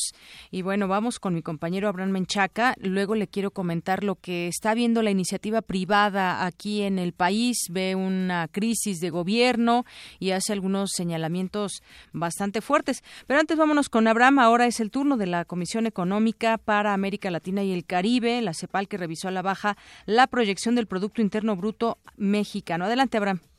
¿Qué tal, Deyanira? Buenas tardes. La Comisión Económica para América Latina y el Caribe ajustó las proyecciones de crecimiento de México a 2.1% este año, lo que significó un recorte de dos décimas con respecto de su anterior proyección de julio pasado. Para el próximo año espera un avance de 2.2%. Para el doctor Armando Sánchez, académico del Instituto de Investigaciones Económicas del UNAM, la proyección significa menor empleo y mayor desigualdad en términos de distribución del ingreso. Las implicaciones son fuertes porque llevamos varios años con un crecimiento muy débil y esto implica que al final del, día pues no podríamos tener la capacidad de emplear al casi mi millón y medio de personas que van saliendo año con año y que están buscando en el mercado de trabajo una oportunidad de empleo. Eso serían las implicaciones. Esto pues bueno en el contexto de que ni el contexto internacional ni el contexto interno favorecen la inversión, las exportaciones, el consumo consumo privado y esos son los motivos principales. Y no se espera una recuperación alta debido a que el gasto público se va a contraer en este año y sus impactos se van a ver reflejados el próximo semestre. De Yanira, la CEPAL refirió que para sostener mayor avance en 2017 se requiere dinamizar la inversión e incrementar la productividad.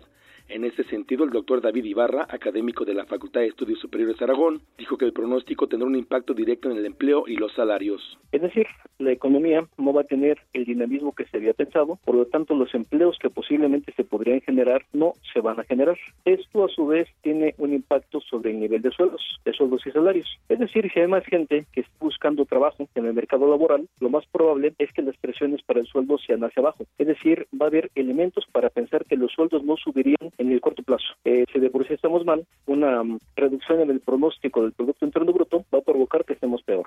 Los planteamientos de la CEPAL se alinean con las del Fondo Monetario Internacional y del Banco Mundial, que bajaron sus expectativas de crecimiento para la economía mexicana a 2.1%, cuatro décimas menos respecto de sus recientes estimaciones de julio, por el débil desempeño de las exportaciones en la primera mitad del año. De general, la información. Buenas tardes. Gracias, buenas tardes, Abraham. Y bueno, pues le comentaba que los presidentes de organismos empresariales encabezados por el Consejo Coordinador Empresarial urgieron a un pacto por la seguridad ante el incremento de delitos, de crimen, y los representantes empresariales pidieron al Congreso de la Unión también legislar para darle facultades plenas al ejército en el combate a la inseguridad. Ellos dieron una conferencia de prensa y dijeron que son las cifras las que muestran pues la urgencia de tomar medidas porque los costos para las empresas eh, dicen la cantidad es de 9% del PIB o siete veces mayor de lo que indican datos oficiales. Tanto los presidentes del Consejo Coordinador Empresarial Juan Pablo Castañón, de la Cámara Nacional de la Industria y la Transformación la Canacintra Enrique Guillén y de la Confederación de Cámaras Nacionales de Comercio, Servicios y Turismo Enrique Solana Sentíes afirmaron que el INEGI cuantifica la cifra en 236 mil millones de pesos, aunque realmente el problema es mayor. Y por eso hacen un llamado a los tres niveles de gobierno, municipal, estatal y federal, al ejecutivo, legislativo y judicial y a la sociedad y en general pues a todo el país, mientras que en 2014 dicen se registraron 262 movilizaciones, de enero a julio de 2016 la cifra llegó a 350, detallaron. Y también dicen, dicen que los conflictos sociales se han incrementado este año, la toma de instalaciones subió de 138 a 200 40 de 2014 a los primeros siete meses de este año, mientras que los bloqueos pasaron de 164 a 291 y los linchamientos de 59 a 195 en ese mismo lapso. La inseguridad, dicen, limita las inversiones, como en el caso eh, de Oaxaca, Chiapas y Guerrero, mientras que hay más proyectos en el Bajío. Y a su vez también, pues bueno, es lo que, lo que señalan, que se haga un frente para evitar este tipo de cuestiones pérdidas, sobre todo a este, este grupo de la iniciativa privada. Y bueno, pues vamos a ver qué respuesta hay por parte de, a quienes hay, ellos hacen este llamado y esta exigencia. Y bueno, pues en, en otra información también, hace rato que platicábamos de Duarte y demás, bueno, aquí en el, en el Distrito Federal hay investigaciones, no, no son culpables hasta el momento, señalan las propias investigaciones, pero pues eh, todo indica que seguirán siendo investigados. ¿Y a quién me refiero? Delegados de Cuauhtémoc, Ricardo, Monreal, de Tlalpan, Claudia Sheinbaum, de Xochimilco, Abelino Méndez, eh, todos de Morena, y de Miguel Hidalgo también, la panista Xochitl Galvez, son investigados por la Contraloría General por irregularidades que van desde un supuesto conflicto de interés hasta uso indebido de recursos públicos. De pronto, digo, ahorita ya no tenemos tiempo de ir por detalle cuáles son esas acusaciones para los, los, los delegados, algunas eh, pues son, yo diría, menores, yo diría menores, pero pues es la autoridad la que va a dar pie a saber a dónde llegan estas investigaciones con estos delegados de Morena y una del PAN.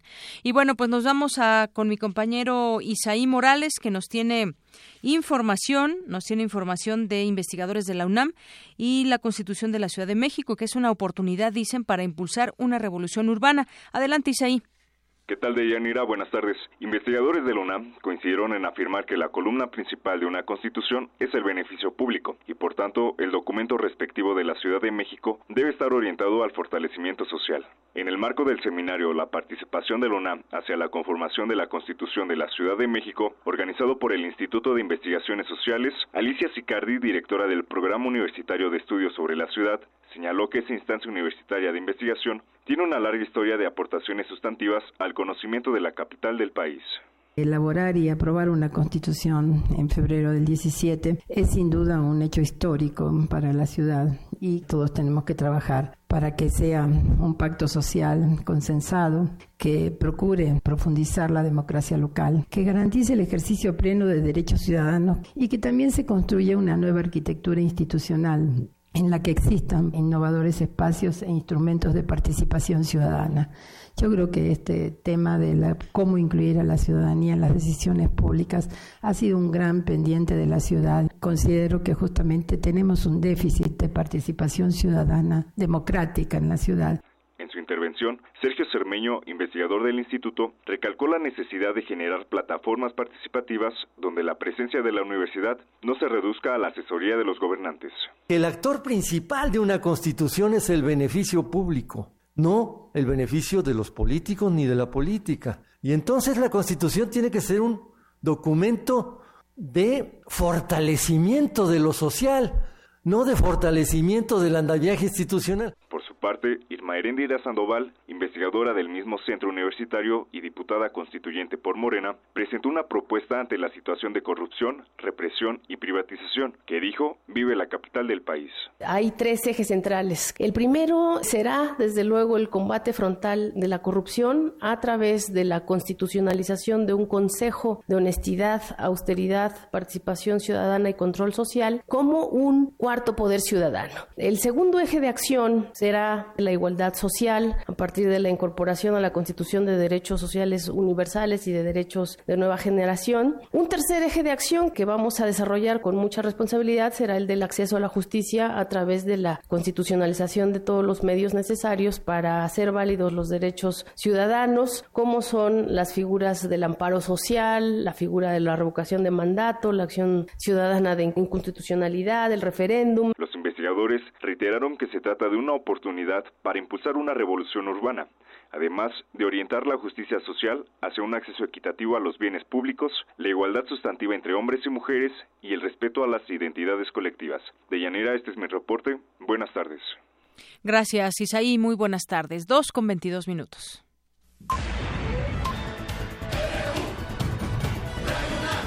Prisma RU.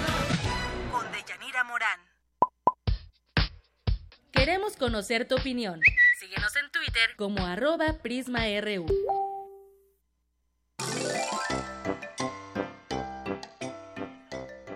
Bien, y hoy es jueves y quiero recibir con mucho gusto aquí en Prisma RU a Hugo Huitrón, director de Gaceta UNAM. Hugo, bienvenido, buenas tardes. Hola, Deyanira, buenas tardes. Bueno, pues tenemos, tenemos en primer lugar, eh, Hugo, la portada. Problemas mentales afectan a uno de cada cuatro en el mundo. Hace, hace unos días fue justamente el Día Mundial de la Salud Mental. Así es, así es. En la portada mencionamos que eh, este problema de salud, de salud mental es tan importante como la física y es también un derecho. Por grupos de edad, los principales problemas que, se enfrentan son en los niños, aprendizaje, lenguaje y conducta. En los adolescentes, depresión, ansiedad, intento de suicidio, tercera causa de muerte para este sector, embarazos, abuso de alcohol y drogas. Y en los adultos mayores, demencias, comenzando por, por el Alzheimer.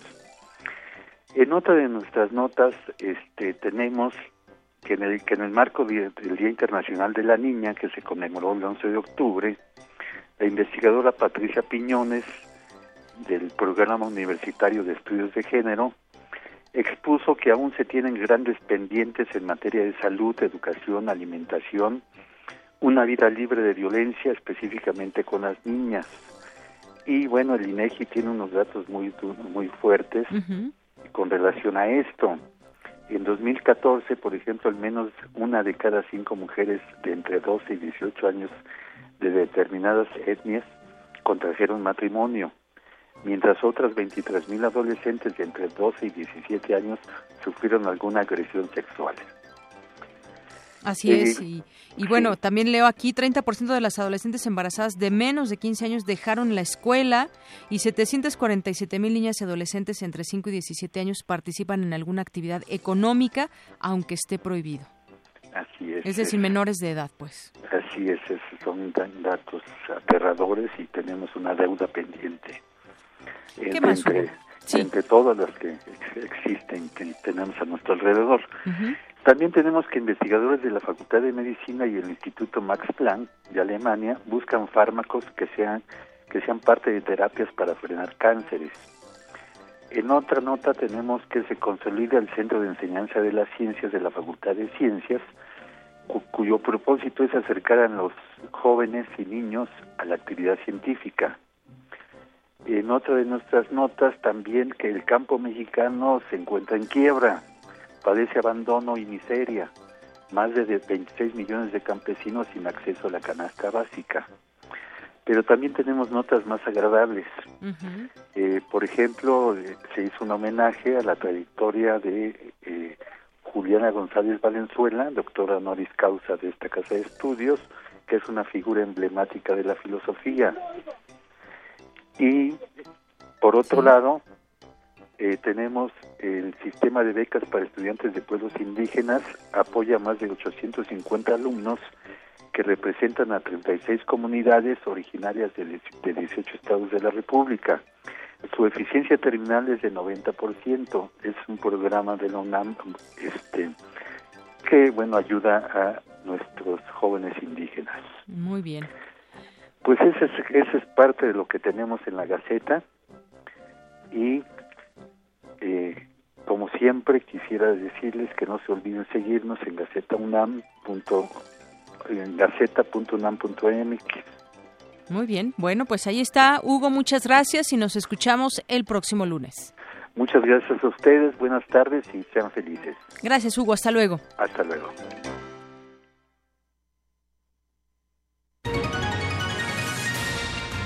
Global RU.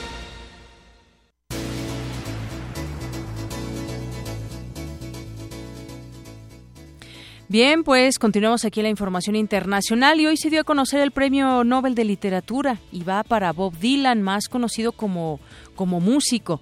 Vamos a escuchar esta información de Euronews. Bob Dylan, Premio Nobel de Literatura. La Academia Sueca ha premiado al cantante y letrista estadounidense. The Nobel Prize in Literature for 2016 is awarded to Bob Dylan.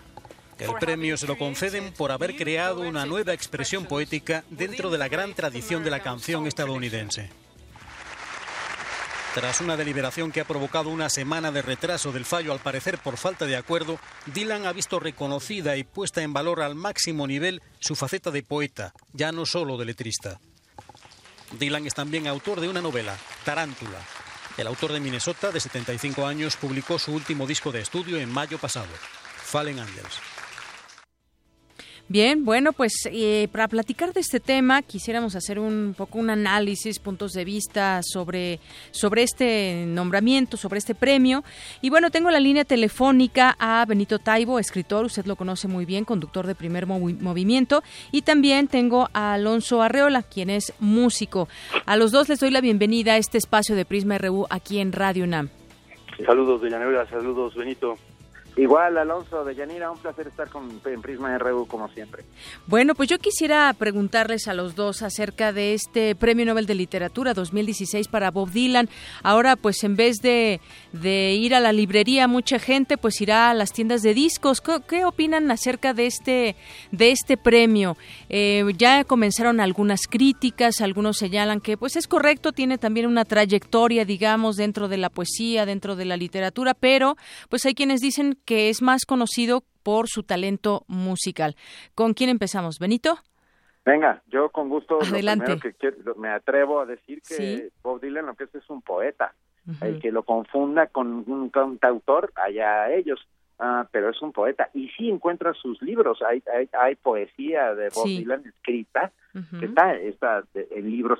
Yo tengo la impresión de que por fin la Academia Sueca está empezando a mirar hacia donde debería mirar quitándose los tonos y los eh, tintes academicistas eh, eh, de, del premio a lo hermético, a lo, a lo absolutamente cerrado y, y, y, raro, ¿no? Al poeta lituano que no ha leído nadie, pero que a ellos les parece una joya. Uh -huh. Desde el año pasado, con el premio a Svetlana Alexievich, con el cual se premia el periodismo, ahora ahora se premia a, esta nueva faceta, que es a la poesía que puede ser cantada. Yo creo que lo que está haciendo es cambiando el Nobel, está, está convirtiéndose un Nobel de literatura en un Nobel a la cultura y creo que esa es la parte que yo me gustaría me gustaría apuntar, ¿no? Y por otro lado decir que también me atrevo con mucho gusto a comparar a Bob Dylan con los poetas malditos. Ah, sus letras y, y, su manera entomológica de ver la realidad y su tiempo, los entomológicos como los que miran insectos y los diseccionan para ver de qué están hechos, eh, fue lo mismo que hizo Dylan con sus con sus textos. Ahí lo dejo para que Alonso pueda desmentirme. Sí, sí, justamente, y bueno, la academia decía, ¿por qué gana este, este, este premio? Pues por haber creado una nueva expresión poética dentro de la gran tradición de la canción americana, así es como describieron por qué dieron este, este premio. ¿Tú qué opinas, Alonso? Pues mira, los méritos de Bob Dylan como poeta son absolutamente indudables e insoslayables y coincido con mucho de lo que dice Benito. Eh, desde luego, eh, su estar en la música y en la literatura popular eh, durante tantas décadas em, es realmente significativo para muchas generaciones y yo también soy de los que creen en el mester de juglaría, soy de los que creen en el poder de la canción y de la poesía que en ella cabalga eh, como una alta literatura. Sin embargo, no acabo de creerle como a la academia mm, su rigor, la verdad, desde hace mucho tiempo. Eh, creo que también eh, debemos decir que si bien los valores de Dylan son incuestionables, mm, me parece que no es un tipo que viva la literatura en diferentes facetas eh, y que contribuya eh, al pensamiento literario, digamos, desde eh, muchos o diversos ángulos, como podrían hacerlo otros autores. Debemos entender que es un premio que, como todos, eh, pues siempre va a generar polémicas, eh, que pues tiene un altísimo contenido o, forma subjetiva. Eh, yo no estoy mm, diciendo, no estoy totalmente en contra ni quitándole méritos, pero sí no acabo de creer que, que realmente él pueda ser como merecedor de, de un premio que ha dado tantos galardones a lenguas anglosajonas que de pronto se preocupa más por la política o por querer justamente eh, cubrir ciertas áreas eh, de crítica. Entonces, digamos, yo soy yo soy fan de él, creo en, en, el poder de su palabra, pero siento que esto está permeado también por el negocio editorial, por los límites que plantea la propia distribución de los libros, la producción de los mismos, y que en un mundo como el de hoy, como el de hoy sería también importante eh, que ese, ese jurado fuera un faro que echara luces eh, hacia literaturas más escondidas, hacia figuras eh, que de pronto luchan con eh, muchos más obstáculos para poder eh, sacar a la luz sus, sus palabras, ¿no? Y, y, en este sentido, Alonso, y compartí también con, con Benito, muchos, eh, bueno, de pronto hay voces que, que vuelven a, a, recordar, por ejemplo, a Jorge Luis Borges, que no tuvo un, un, premio Nobel de Literatura, o a Kafka, o a Proust. ¿Qué, qué opinas también de, de, de esto, Benito Taibo? Ah, yo estoy, estoy de acuerdo en parte también con lo que dice Alonso, sin lugar a dudas. A ver, Philip Roth, por ejemplo, es un, absoluto merecedor del premio Nobel, sin lugar a dudas. Lo que pasa es que yo ya no sé quién merece o no merece el Nobel. Recupero lo que dijiste al principio del Mester de Juglaría y me voy un poco más atrás, Alonso. Ah, la Divina Comedia está dividida en cantos. Este, Homero escribe en cantos y la Ilíada y la Odisea se, se cantaban yo creo que lo que se está premiando es a la poesía popular y, esto me parece importantísimo. Y además, si esa poesía popular particularmente tiene un tinte político en lo que cuenta, o sea, va desmenuzando el alrededor para convertirlo en algo mucho más transparente para todos, a mí yo yo lo tengo que celebrar sin lugar a dudas, porque siempre estamos todos luchando por por, por la posibilidad de que la cultura sea esa cosa de bien común que nos sirva a todos, ¿no? Sí, sí, estoy estoy de acuerdo en ello. Lo que lo que pasa es que también desde hace años, no sé si si Bob Dylan es la figura que creemos que es, ¿no? Digamos que yo creo que la vida está constituida por pequeñas vidas que pronto se van sumando, que suceden y también decaen y afortunadamente él ha tenido una larga vida y muy productiva, pero a veces creo que seguimos pensando que es eh, aquel joven de, los 60 que tenía una, actitud crítica frente al mundo y sin embargo eh, a veces creo que podemos estar un poco equivocados. Si bien su obra allí está y, y, e indudablemente contribuye a una educación sentimental global necesaria, yo soy de los que creen que la búsqueda de la belleza es un statement político también, es absolutamente importante más allá del panfleto. Independientemente de eso, creo que él mismo eh, se ha ido escondiendo y ha ido perdiendo mm, su lugar como un ser dialogante en torno a la política y a muchas de las cosas que suceden en el mundo de hoy. Pero, a ver, perdón, me atrevo, interrumpo. Sí, adelante, Benito. Claro. No tendrá, no tendrá que ver con madurez y con la introspección, y justamente eso es lo que busca el Nobel. Eh, está hoy por hoy escribiendo de otra manera, mirando hacia adentro, ¿no? Encontrando lo que supongo que se busca en un, en un, en un gran literato de, de cualquier talla, pues, ¿no? Ah, eh, el tránsito en, el, en la vida y en el camino de la literatura pasa por, por lugares insondables y muy insospechados. Creo que hoy, hoy Dylan está, está mirando hacia adentro y no mirando hacia afuera, porque ya miró suficiente hacia afuera y descubrió lo terrible que era ese, ese afuera. Ahora, no, estoy de acuerdísimo, además es importante. También hay demonios dentro, pues, ¿no? Sí, sí, no, de acuerdísimo. Yo, vaya, la mirada hacia adentro debe de ser indudablemente la semilla y principal impulso generador de cambio hacia afuera, ¿no? Lo que, lo que también dudo, escuchando el discurso de premiación, es si ellos realmente consideraron estas cosas, ¿no? Eh, pero me parece, dentro de todo, realmente interesante eh, que se pueda dialogar eh, y, debatir justo sobre lo que decías al principio, y es la oralidad, la, la, poesía popular, la que le pertenece a todos. En ese sentido, desde luego, es fundamental eh, este señalamiento del premio y, creo que engloba a muchos más seres que también están necesitados de, ese acercamiento con la literatura. Pero bueno, eh, hasta donde he visto, creo que el discurso de la propia academia no alcanza a abarcar como todas estas sutilezas que ahora empiezo a leer y que también escucho en tu voz. Muy bien. Ah, yo, yo la verdad es que estoy, a, a ver, yo en el fondo, en el fondo, lo único que soy es una piedra rodante.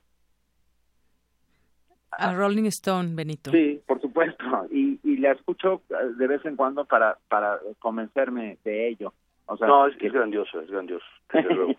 Pero está chido, además, que haya polémica me parece Sí, claro, y, nosotros como, como espectadores ahorita y radio escuchas de lo que hemos escuchado de parte de ustedes dos, es muy interesante que se, que se contrapongan puntos de vista, porque a final de cuentas, pues creo que Bob Dylan es, como decías, Benito, un poeta, tiene talento, es músico y también le ha entrado al tema de, de la literatura. Habrá quien diga, pues sí, yo creo que sí lo merece y quien diga que no, eso no lo vamos a cambiar nosotros, pero es muy interesante conocer esos puntos de vista. Mira, yo a mí me gustaría solo apuntar algo, ¿no? Porque eh, la verdad es que admiro mucho su figura, hay canciones que me parecen maravillosas. Knocking on Heaven's Door para mí es una cosa importantísima, ¿no? Por supuesto que se puede decir Blowing the Wind, es decir, ese tipo es un titán y forma parte del ADN de la música, o sea, yo, yo como músico, o sea, el brinco que él da del acústico al eléctrico, ¿no? la influencia que significa para tantos músicos valiosos, es decir, desde luego aprecio muchísimo y me encanta que se le reconozca, ¿no? Solo solo es ese apunte, ¿no? No sé si en este momento, eh, estando el mundo como está y teniendo tantos escritores, era como una, la mejor señal, pero al final, por supuesto, lo aplaudo y él no tiene la culpa, ¿no? No, por ah, ese es el verdadero importante tema, él no tiene la culpa. Así es. Y, déjame hacer un, último apunte, si, si me lo permiten. Sí, claro, que Benito. que es que yo creo que es la primera vez en muchos años en que se da un premio Nobel de literatura que conocemos todos. Sí, no, ah, eso es. Sí, totalmente. cierto. y eso es un tema, ¿eh? Ese es un gran tema porque, como empezaste tú diciendo, también eh, de pronto estas estas premiaciones que tenían un tinte más como erudito, lo pretendían, o más político, etcétera, pues igual dejaban en un gran desconcierto y, y la verdad es que sí, poner sobre la mesa el nombre de Bob Dylan con un galardón como este, que además desde luego no es el primero, ya viene recibiendo cosas eh, de casi de ese tamaño desde hace tiempo, pues efectivamente nos pone a todos en una igualdad de circunstancias para, primero que nada, pues regresar a sus discos, ¿no? y, Claro. y, y- y disfrutarlo porque es, es una maravilla lo que ha hecho este hombre. ¿no? Muy bien, pues un placer escucharlos a los dos, Benito Taibo y Alonso Arreola con esta, con este premio, eh, Oigan, con este y por premio cierto, Dylan. Sí, perdón ¿eh? Sí, sí. pero es que estoy en medio aquí de la puesta de, de la escenográfica y pues debo decirles que a las 8 de la noche aquí en el Teatro de la Universidad de Guanajuato presentamos Las Bestias y Prodigios. Ah, pues muy buen momento para anunciarlo. Juan José Arreola y pues maestro Benito está usted invitadísimo. Gracias, carnal. Te mando un enorme abrazo y de Yanira agradezco enormemente la oportunidad de estar hoy en Prisma RU. Gracias, Benito, y gracias, Alonso. Abrazos. Hasta luego. Bye, abrazos. Muy buenas tardes. Bueno, pues sí es que efectivamente la fuerza, la fuerza, pues de- del éxito que ha tenido Bob Dylan, pues viene justamente de sus letras. Claro, la música tiene mucho que ver, pero también mu- un peso muy fuerte tienen las letras y las letras que tienen que ver con eh, eh, la poesía que ya mencionábamos y con algunos trabajos que ha hecho, eh, algunos le han llamado experimentales, como aquel de 1971, La Tarántula, una y una recopilación de sus escritos y dibujos en 1973. Tarántula, que es una colección experimental de prosa poética escrita por él, por Bob Dylan, entre 1965 y 1966, y en ella utiliza el monólogo interior moderno en un estilo similar a Jack Kerouac, William Burroughs y Allen Ginsberg. Bueno, pues parte de lo que hoy también eh, se habla, se dice, se comenta y sobre todo se debate sobre este premio Nobel de Literatura para Bob Dylan. Y en algo, pues sí, como decía Benito, algo podemos decir, pues todo el mundo lo conoce, ¿no? A diferencia de otras ocasiones donde sale algún escritor que muchas veces pues no, no es tan conocido en el mundo. Dos con cuarenta y dos. Y bueno, pues nos vamos ahora con nuestra siguiente sección, con mi compañera Dulce García y Cindy Pérez, que se llama Arriba los de abajo. Caña dulce, caña brava. Mujer de la calle. la que cuita, en este programa. Difícil es caminar en un extraño lugar en donde el hambre se ve. Arriba los de abajo, abajo. Pues por 10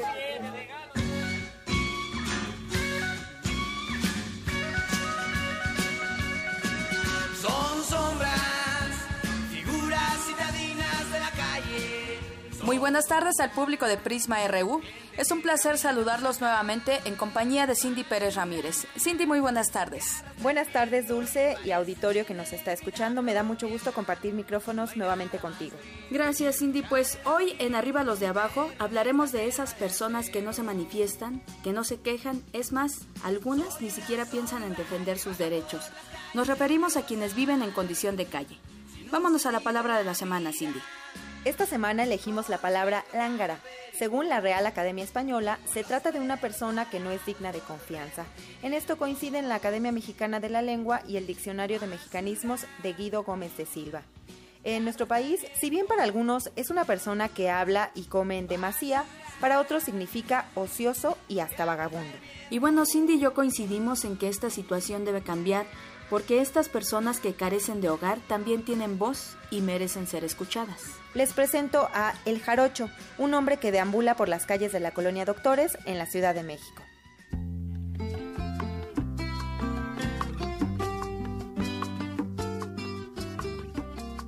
En un lugar de tradición olmeca, de cantares suaves y de gente franca, nació El Jarocho. Según dice, tiene 51 años. Alguna vez tuvo familia, dos hijos a quienes no ve desde hace dos décadas y de su esposa prefiere no acordarse. de que murió mi madre. Después mi padre me fue a estudiar a León, Guanajuato, que alguna persona me padrinó, un zapatero. Él fue el que me padrinó y me dio el estudio. Sí me topé con personas que yo pensaba en que eran buenas, pero no, por falta de causa mayor, por eso ando por acá, por mi mujer, que me jugó rudo. Con una voz entrecortada por el sabor del alcohol, el jarocho define su situación. Gajes de la vida. Sin órbita, ni puerto, ni partida.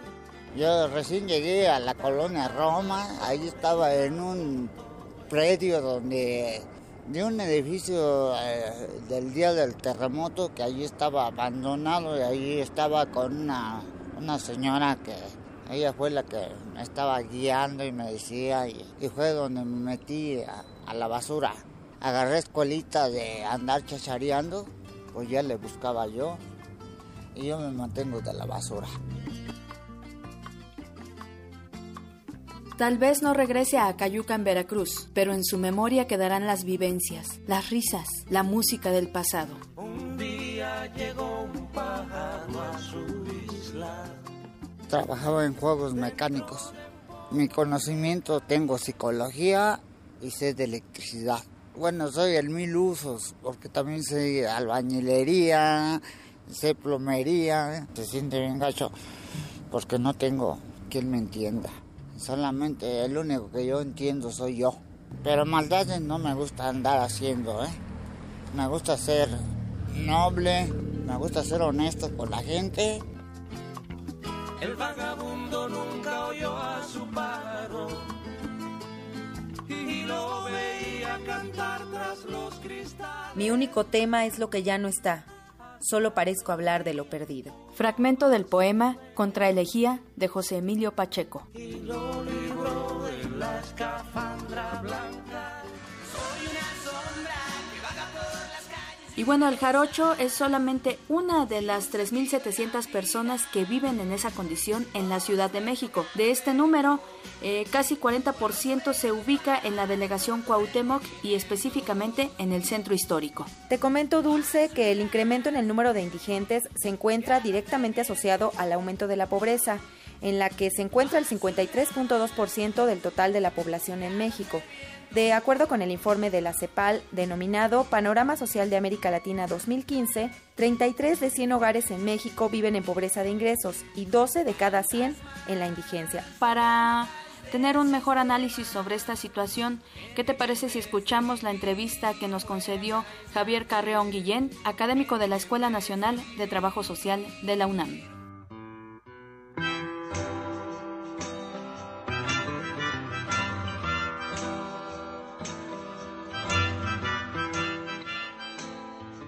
Maestro, ¿es lo mismo una persona en condición de calle que indigente? No necesariamente un indigente puede estar en situación de calle, aunque puede también estar en, en esa situación, ¿no?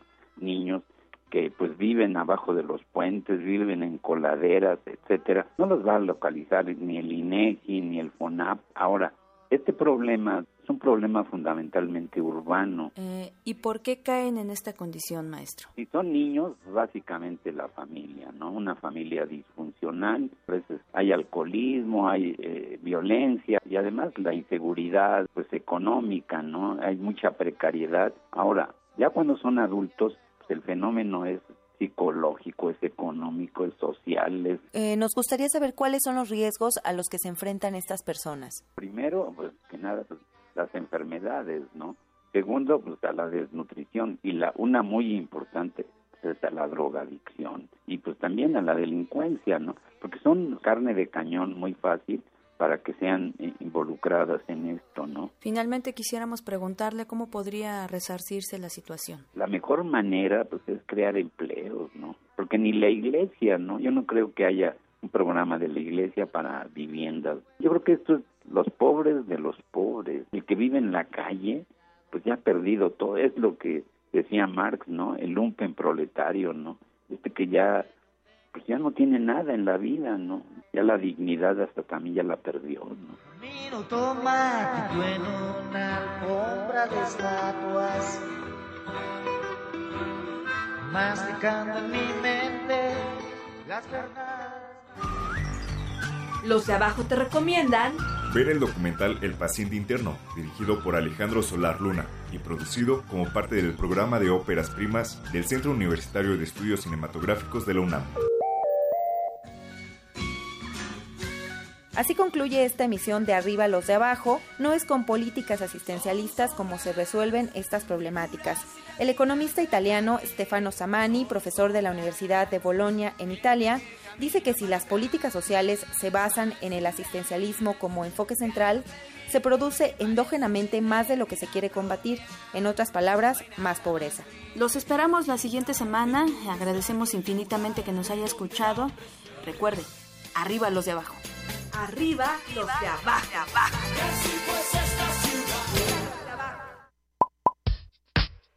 Queremos conocer tu opinión. Síguenos en Twitter como arroba PrismaRU. Arte y cultura.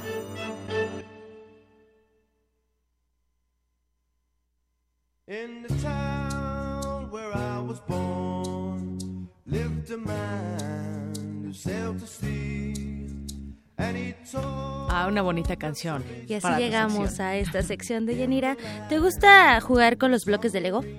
Sí, de vez en cuando, ¿cómo no? Sí, y las canciones de los Beatles. Sí, también. A mí también. Y mira que para ti, para mí y los admiradores de este grupo, el próximo 1 de noviembre será lanzado el submarino amarillo del grupo británico en versión Lego. Esta empresa danesa de juguetes, reconocida por sus bloques de plástico interconectables, hizo pública su alianza con motivo del 50 aniversario de disco Yellow Submarine, que es también el título de la canción compuesta por John Lennon y Paul McCartney, y- Paul McCartney interpretada por Ringo Starr y grabada en los míticos estudios de Abbey Road para el álbum que se lanzó al mercado el 5 de agosto en 1966 en el Reino Unido. El costo del set, conformado por los integrantes de esta mítica banda, es de 60 dólares, un aproximado de 1.140 pesos, más o menos. Pero Está Ah, a bastante interesante. grandecito. Sí, así es. Y aparte trae a los... a- en miniatura a los integrantes. Ah, mira. está, está bonito, está interesante. Vale la pena, ¿eh? Y bueno, también te entretienes, ¿no? A- Armándolos. Y en redes sociales les vamos a compartir el video oficial lanzado por Lego Ideas, ahí para que nos sigan también. Yo o sé quién lo va a ver. comprar. Mira, Sí, alguien que ¿quién se a está riendo ahí. Ah, alguien que siempre sonríe, el Y zarpazo que le es gusta tan mucho los sonriente. Beatles y toda la cosa. Pues ahí está una opción para gastar dinero. y bueno, en otra información, el Centro de Estudios Literarios cumple 60 años y mi compañera Virginia Sánchez nos da más detalles sobre este aniversario. Hola Vicky, muy buena tarde, ¿cómo estás? ¿Qué tal, Tamara? Buenas tardes, de auditorio de Prisma RU. Les comento que este 13 de octubre, el Centro de Estudios Literarios del Instituto de Investigaciones Filológicas de la UNAM cumple 60 años y para celebrarlo, su comunidad se ha reunido en cuatro mesas para compartir las obras y proyectos en los que trabajan, la historia del centro y algunos de sus creadores. El Centro de Estudios Literarios fue inaugurado el 9 de octubre de 1956 por el doctor Julio Jiménez Rueda y desde entonces se ha convertido en un importante organizador y promotor de investigaciones y obras literarias, particularmente mexicanas y latinoamericanas, y sus relaciones con otras literaturas clásicas y modernas. Es el maestro Gabriel Enríquez, integrante del centro. posiblemente a causa del vacío existente en los estudios de otras áreas letradas, pero sobre todo en razón de su carácter filológico, resultaba un tanto natural que en el proyecto de 1956 se incluyera como objeto de estudio el panorama lingüístico de México. El resultado de este principio, lengua y literatura en un mismo frente, dio como resultado que el primer libro publicado por este centro en agosto de 1957, Estampas de los siglos de oro de Julio Jiménez Rueda, alberga en sus páginas, de manera natural, capítulos como El habla de los conquistadores, lo mismo que El influjo de Quevedo y Torres de Villarroel en el México virreinal. Uno de los proyectos pioneros del centro es el Diccionario de Escritores Mexicanos del siglo XX, de la doctora Aurora Ocampo, que junto con un grupo de colaboradores logró una edición de nueve tomos de la obra también conocida como DEM, que ahora también podrá consultarse digitalmente. Habla la académica Rocío González. Este pequeño equipo se propone como tarea fundamental de investigación la necesidad de estudiar y profundizar en la historia de las letras mexicanas, para lo que era primordial comenzar a incrementar los acervos bibliográficos y crear un recuento de la obra publicada de los distintos autores. Por ello, los primeros trabajos elaborados en el Centro de Estudios Literarios se bifurcaron por dos vertientes. Por una parte, los índices de revistas especializadas y por la otra, la creación de un banco de datos que reuniera la producción literaria y las referencias críticas de los escritores mexicanos. La última mesa de análisis iniciará a las 6.30 de este jueves. Desde Radio UNAM enviamos una gran felicitación al Centro de Estudios Literarios por sus primeros 60 años de vida y servicio a la conservación y difusión de la literatura. Esta es la información, Tamara. Muy buenas tardes. Gracias, Vicky, por la información y, por supuesto, felicidades al Centro de Estudios Literarios.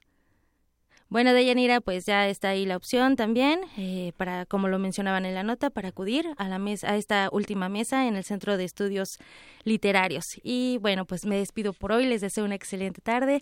Les recomiendo que también vean las, las películas de Lego. Y bueno, ya ahí tendrá una opción, Eric, para, para poner en su cartita a los Reyes Magos. Así es. Gracias, Tamara. Zarpazo RU.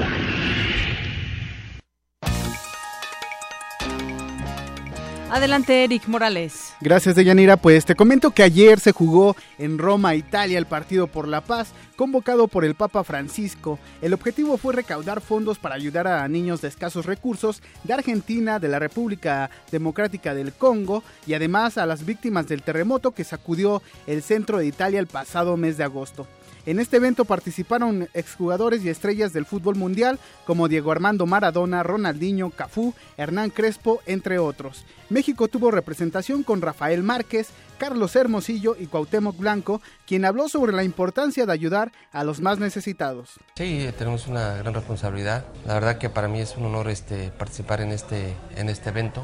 Creo que hay gente que, que lo necesita y tenemos que unirnos todos. Estamos contentos porque nos va a recibir este, el Papa y, para nosotros, eh, pues imagínate estar ahí con él, es un gran, un gran honor.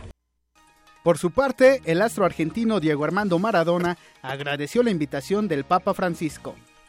Per quello gracias al Papa Francisco, a la gente que ha venido a questo campo, a la gente que no ha venuto, se l'ha perso.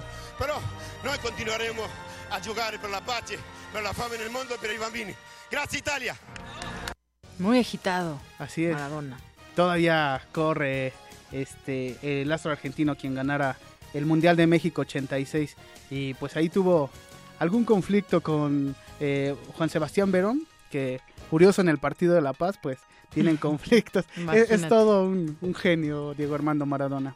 Bueno, pues nos vamos con la siguiente información porque hoy inicia la semana número 6 de la NFL con el duelo entre los Broncos de Denver y los Cargadores de San Diego. Encuentro que podrán ver a través de Twitter.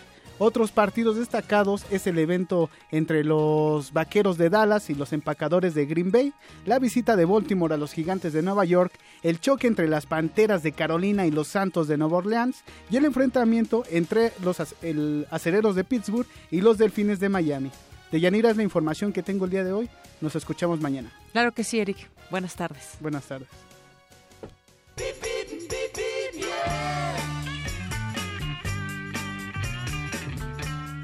Bueno, y nos vamos con Eduardo Méndez, jefe del Departamento de Comunicación So- Social de allá en la FES Iztacala. Adelante, Eduardo. Buenas tardes, Deyanire, y buenas tardes a todo el auditorio. El reporte al momento en los alrededores de la FES Iztacala indican que el tráfico es pesado en las vías de circulación que rodean este campus universitario.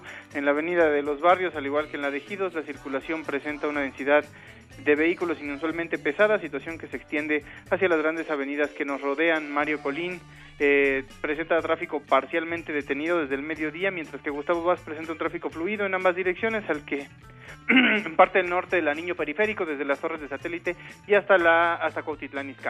Por el momento es el reporte y aprovecho la ocasión, mi estimada Yanira, para invitar a nuestro auditorio nuevamente a que formen parte de la Universidad Nacional Autónoma de México en nuestra FES Iztacal a través de algunos de los cursos o talleres eh, que aquí se ofertan. Si están interesados es- en dar continuidad a su preparación profesional, no pierdan la oportunidad de visitarnos el día jueves 20 de octubre en la segunda Feria de Educación Continua eh, en la explanada de la entrada principal. Al momento ese es el reporte y la invitación de Yanira desde el campo central de la FES Iztacala.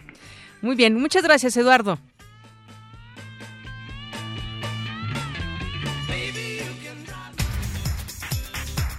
Y nos vamos con el resumen final con Ruth Salazar. Ruth, adelante. Gracias, Deyanira. Integrantes de la sección 18 de la Coordinadora Nacional de Trabajadores de la Educación en Michoacán se manifestaron en contra de la ley antimarchas, que ya se prepara en el Congreso Estatal.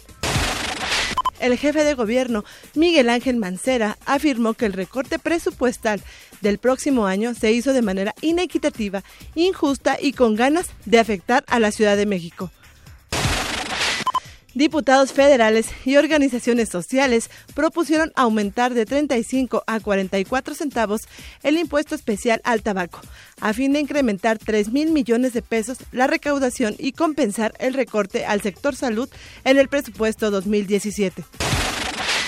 Por su parte, el senador perredista Armando Ríos Peter propuso elevar en 150% el impuesto especial al consumo de bebidas azucaradas, con el objeto de disminuir el consumo de refrescos. Hasta aquí el resumen de Yanira. Gracias, Ruth. Llegaste corriendo. Ya nos vamos, son las 3. Hasta mañana.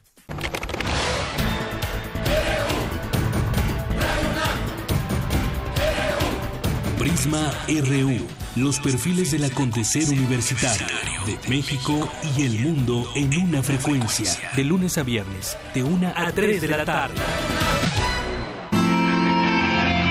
UNAM. Clásicamente informativa.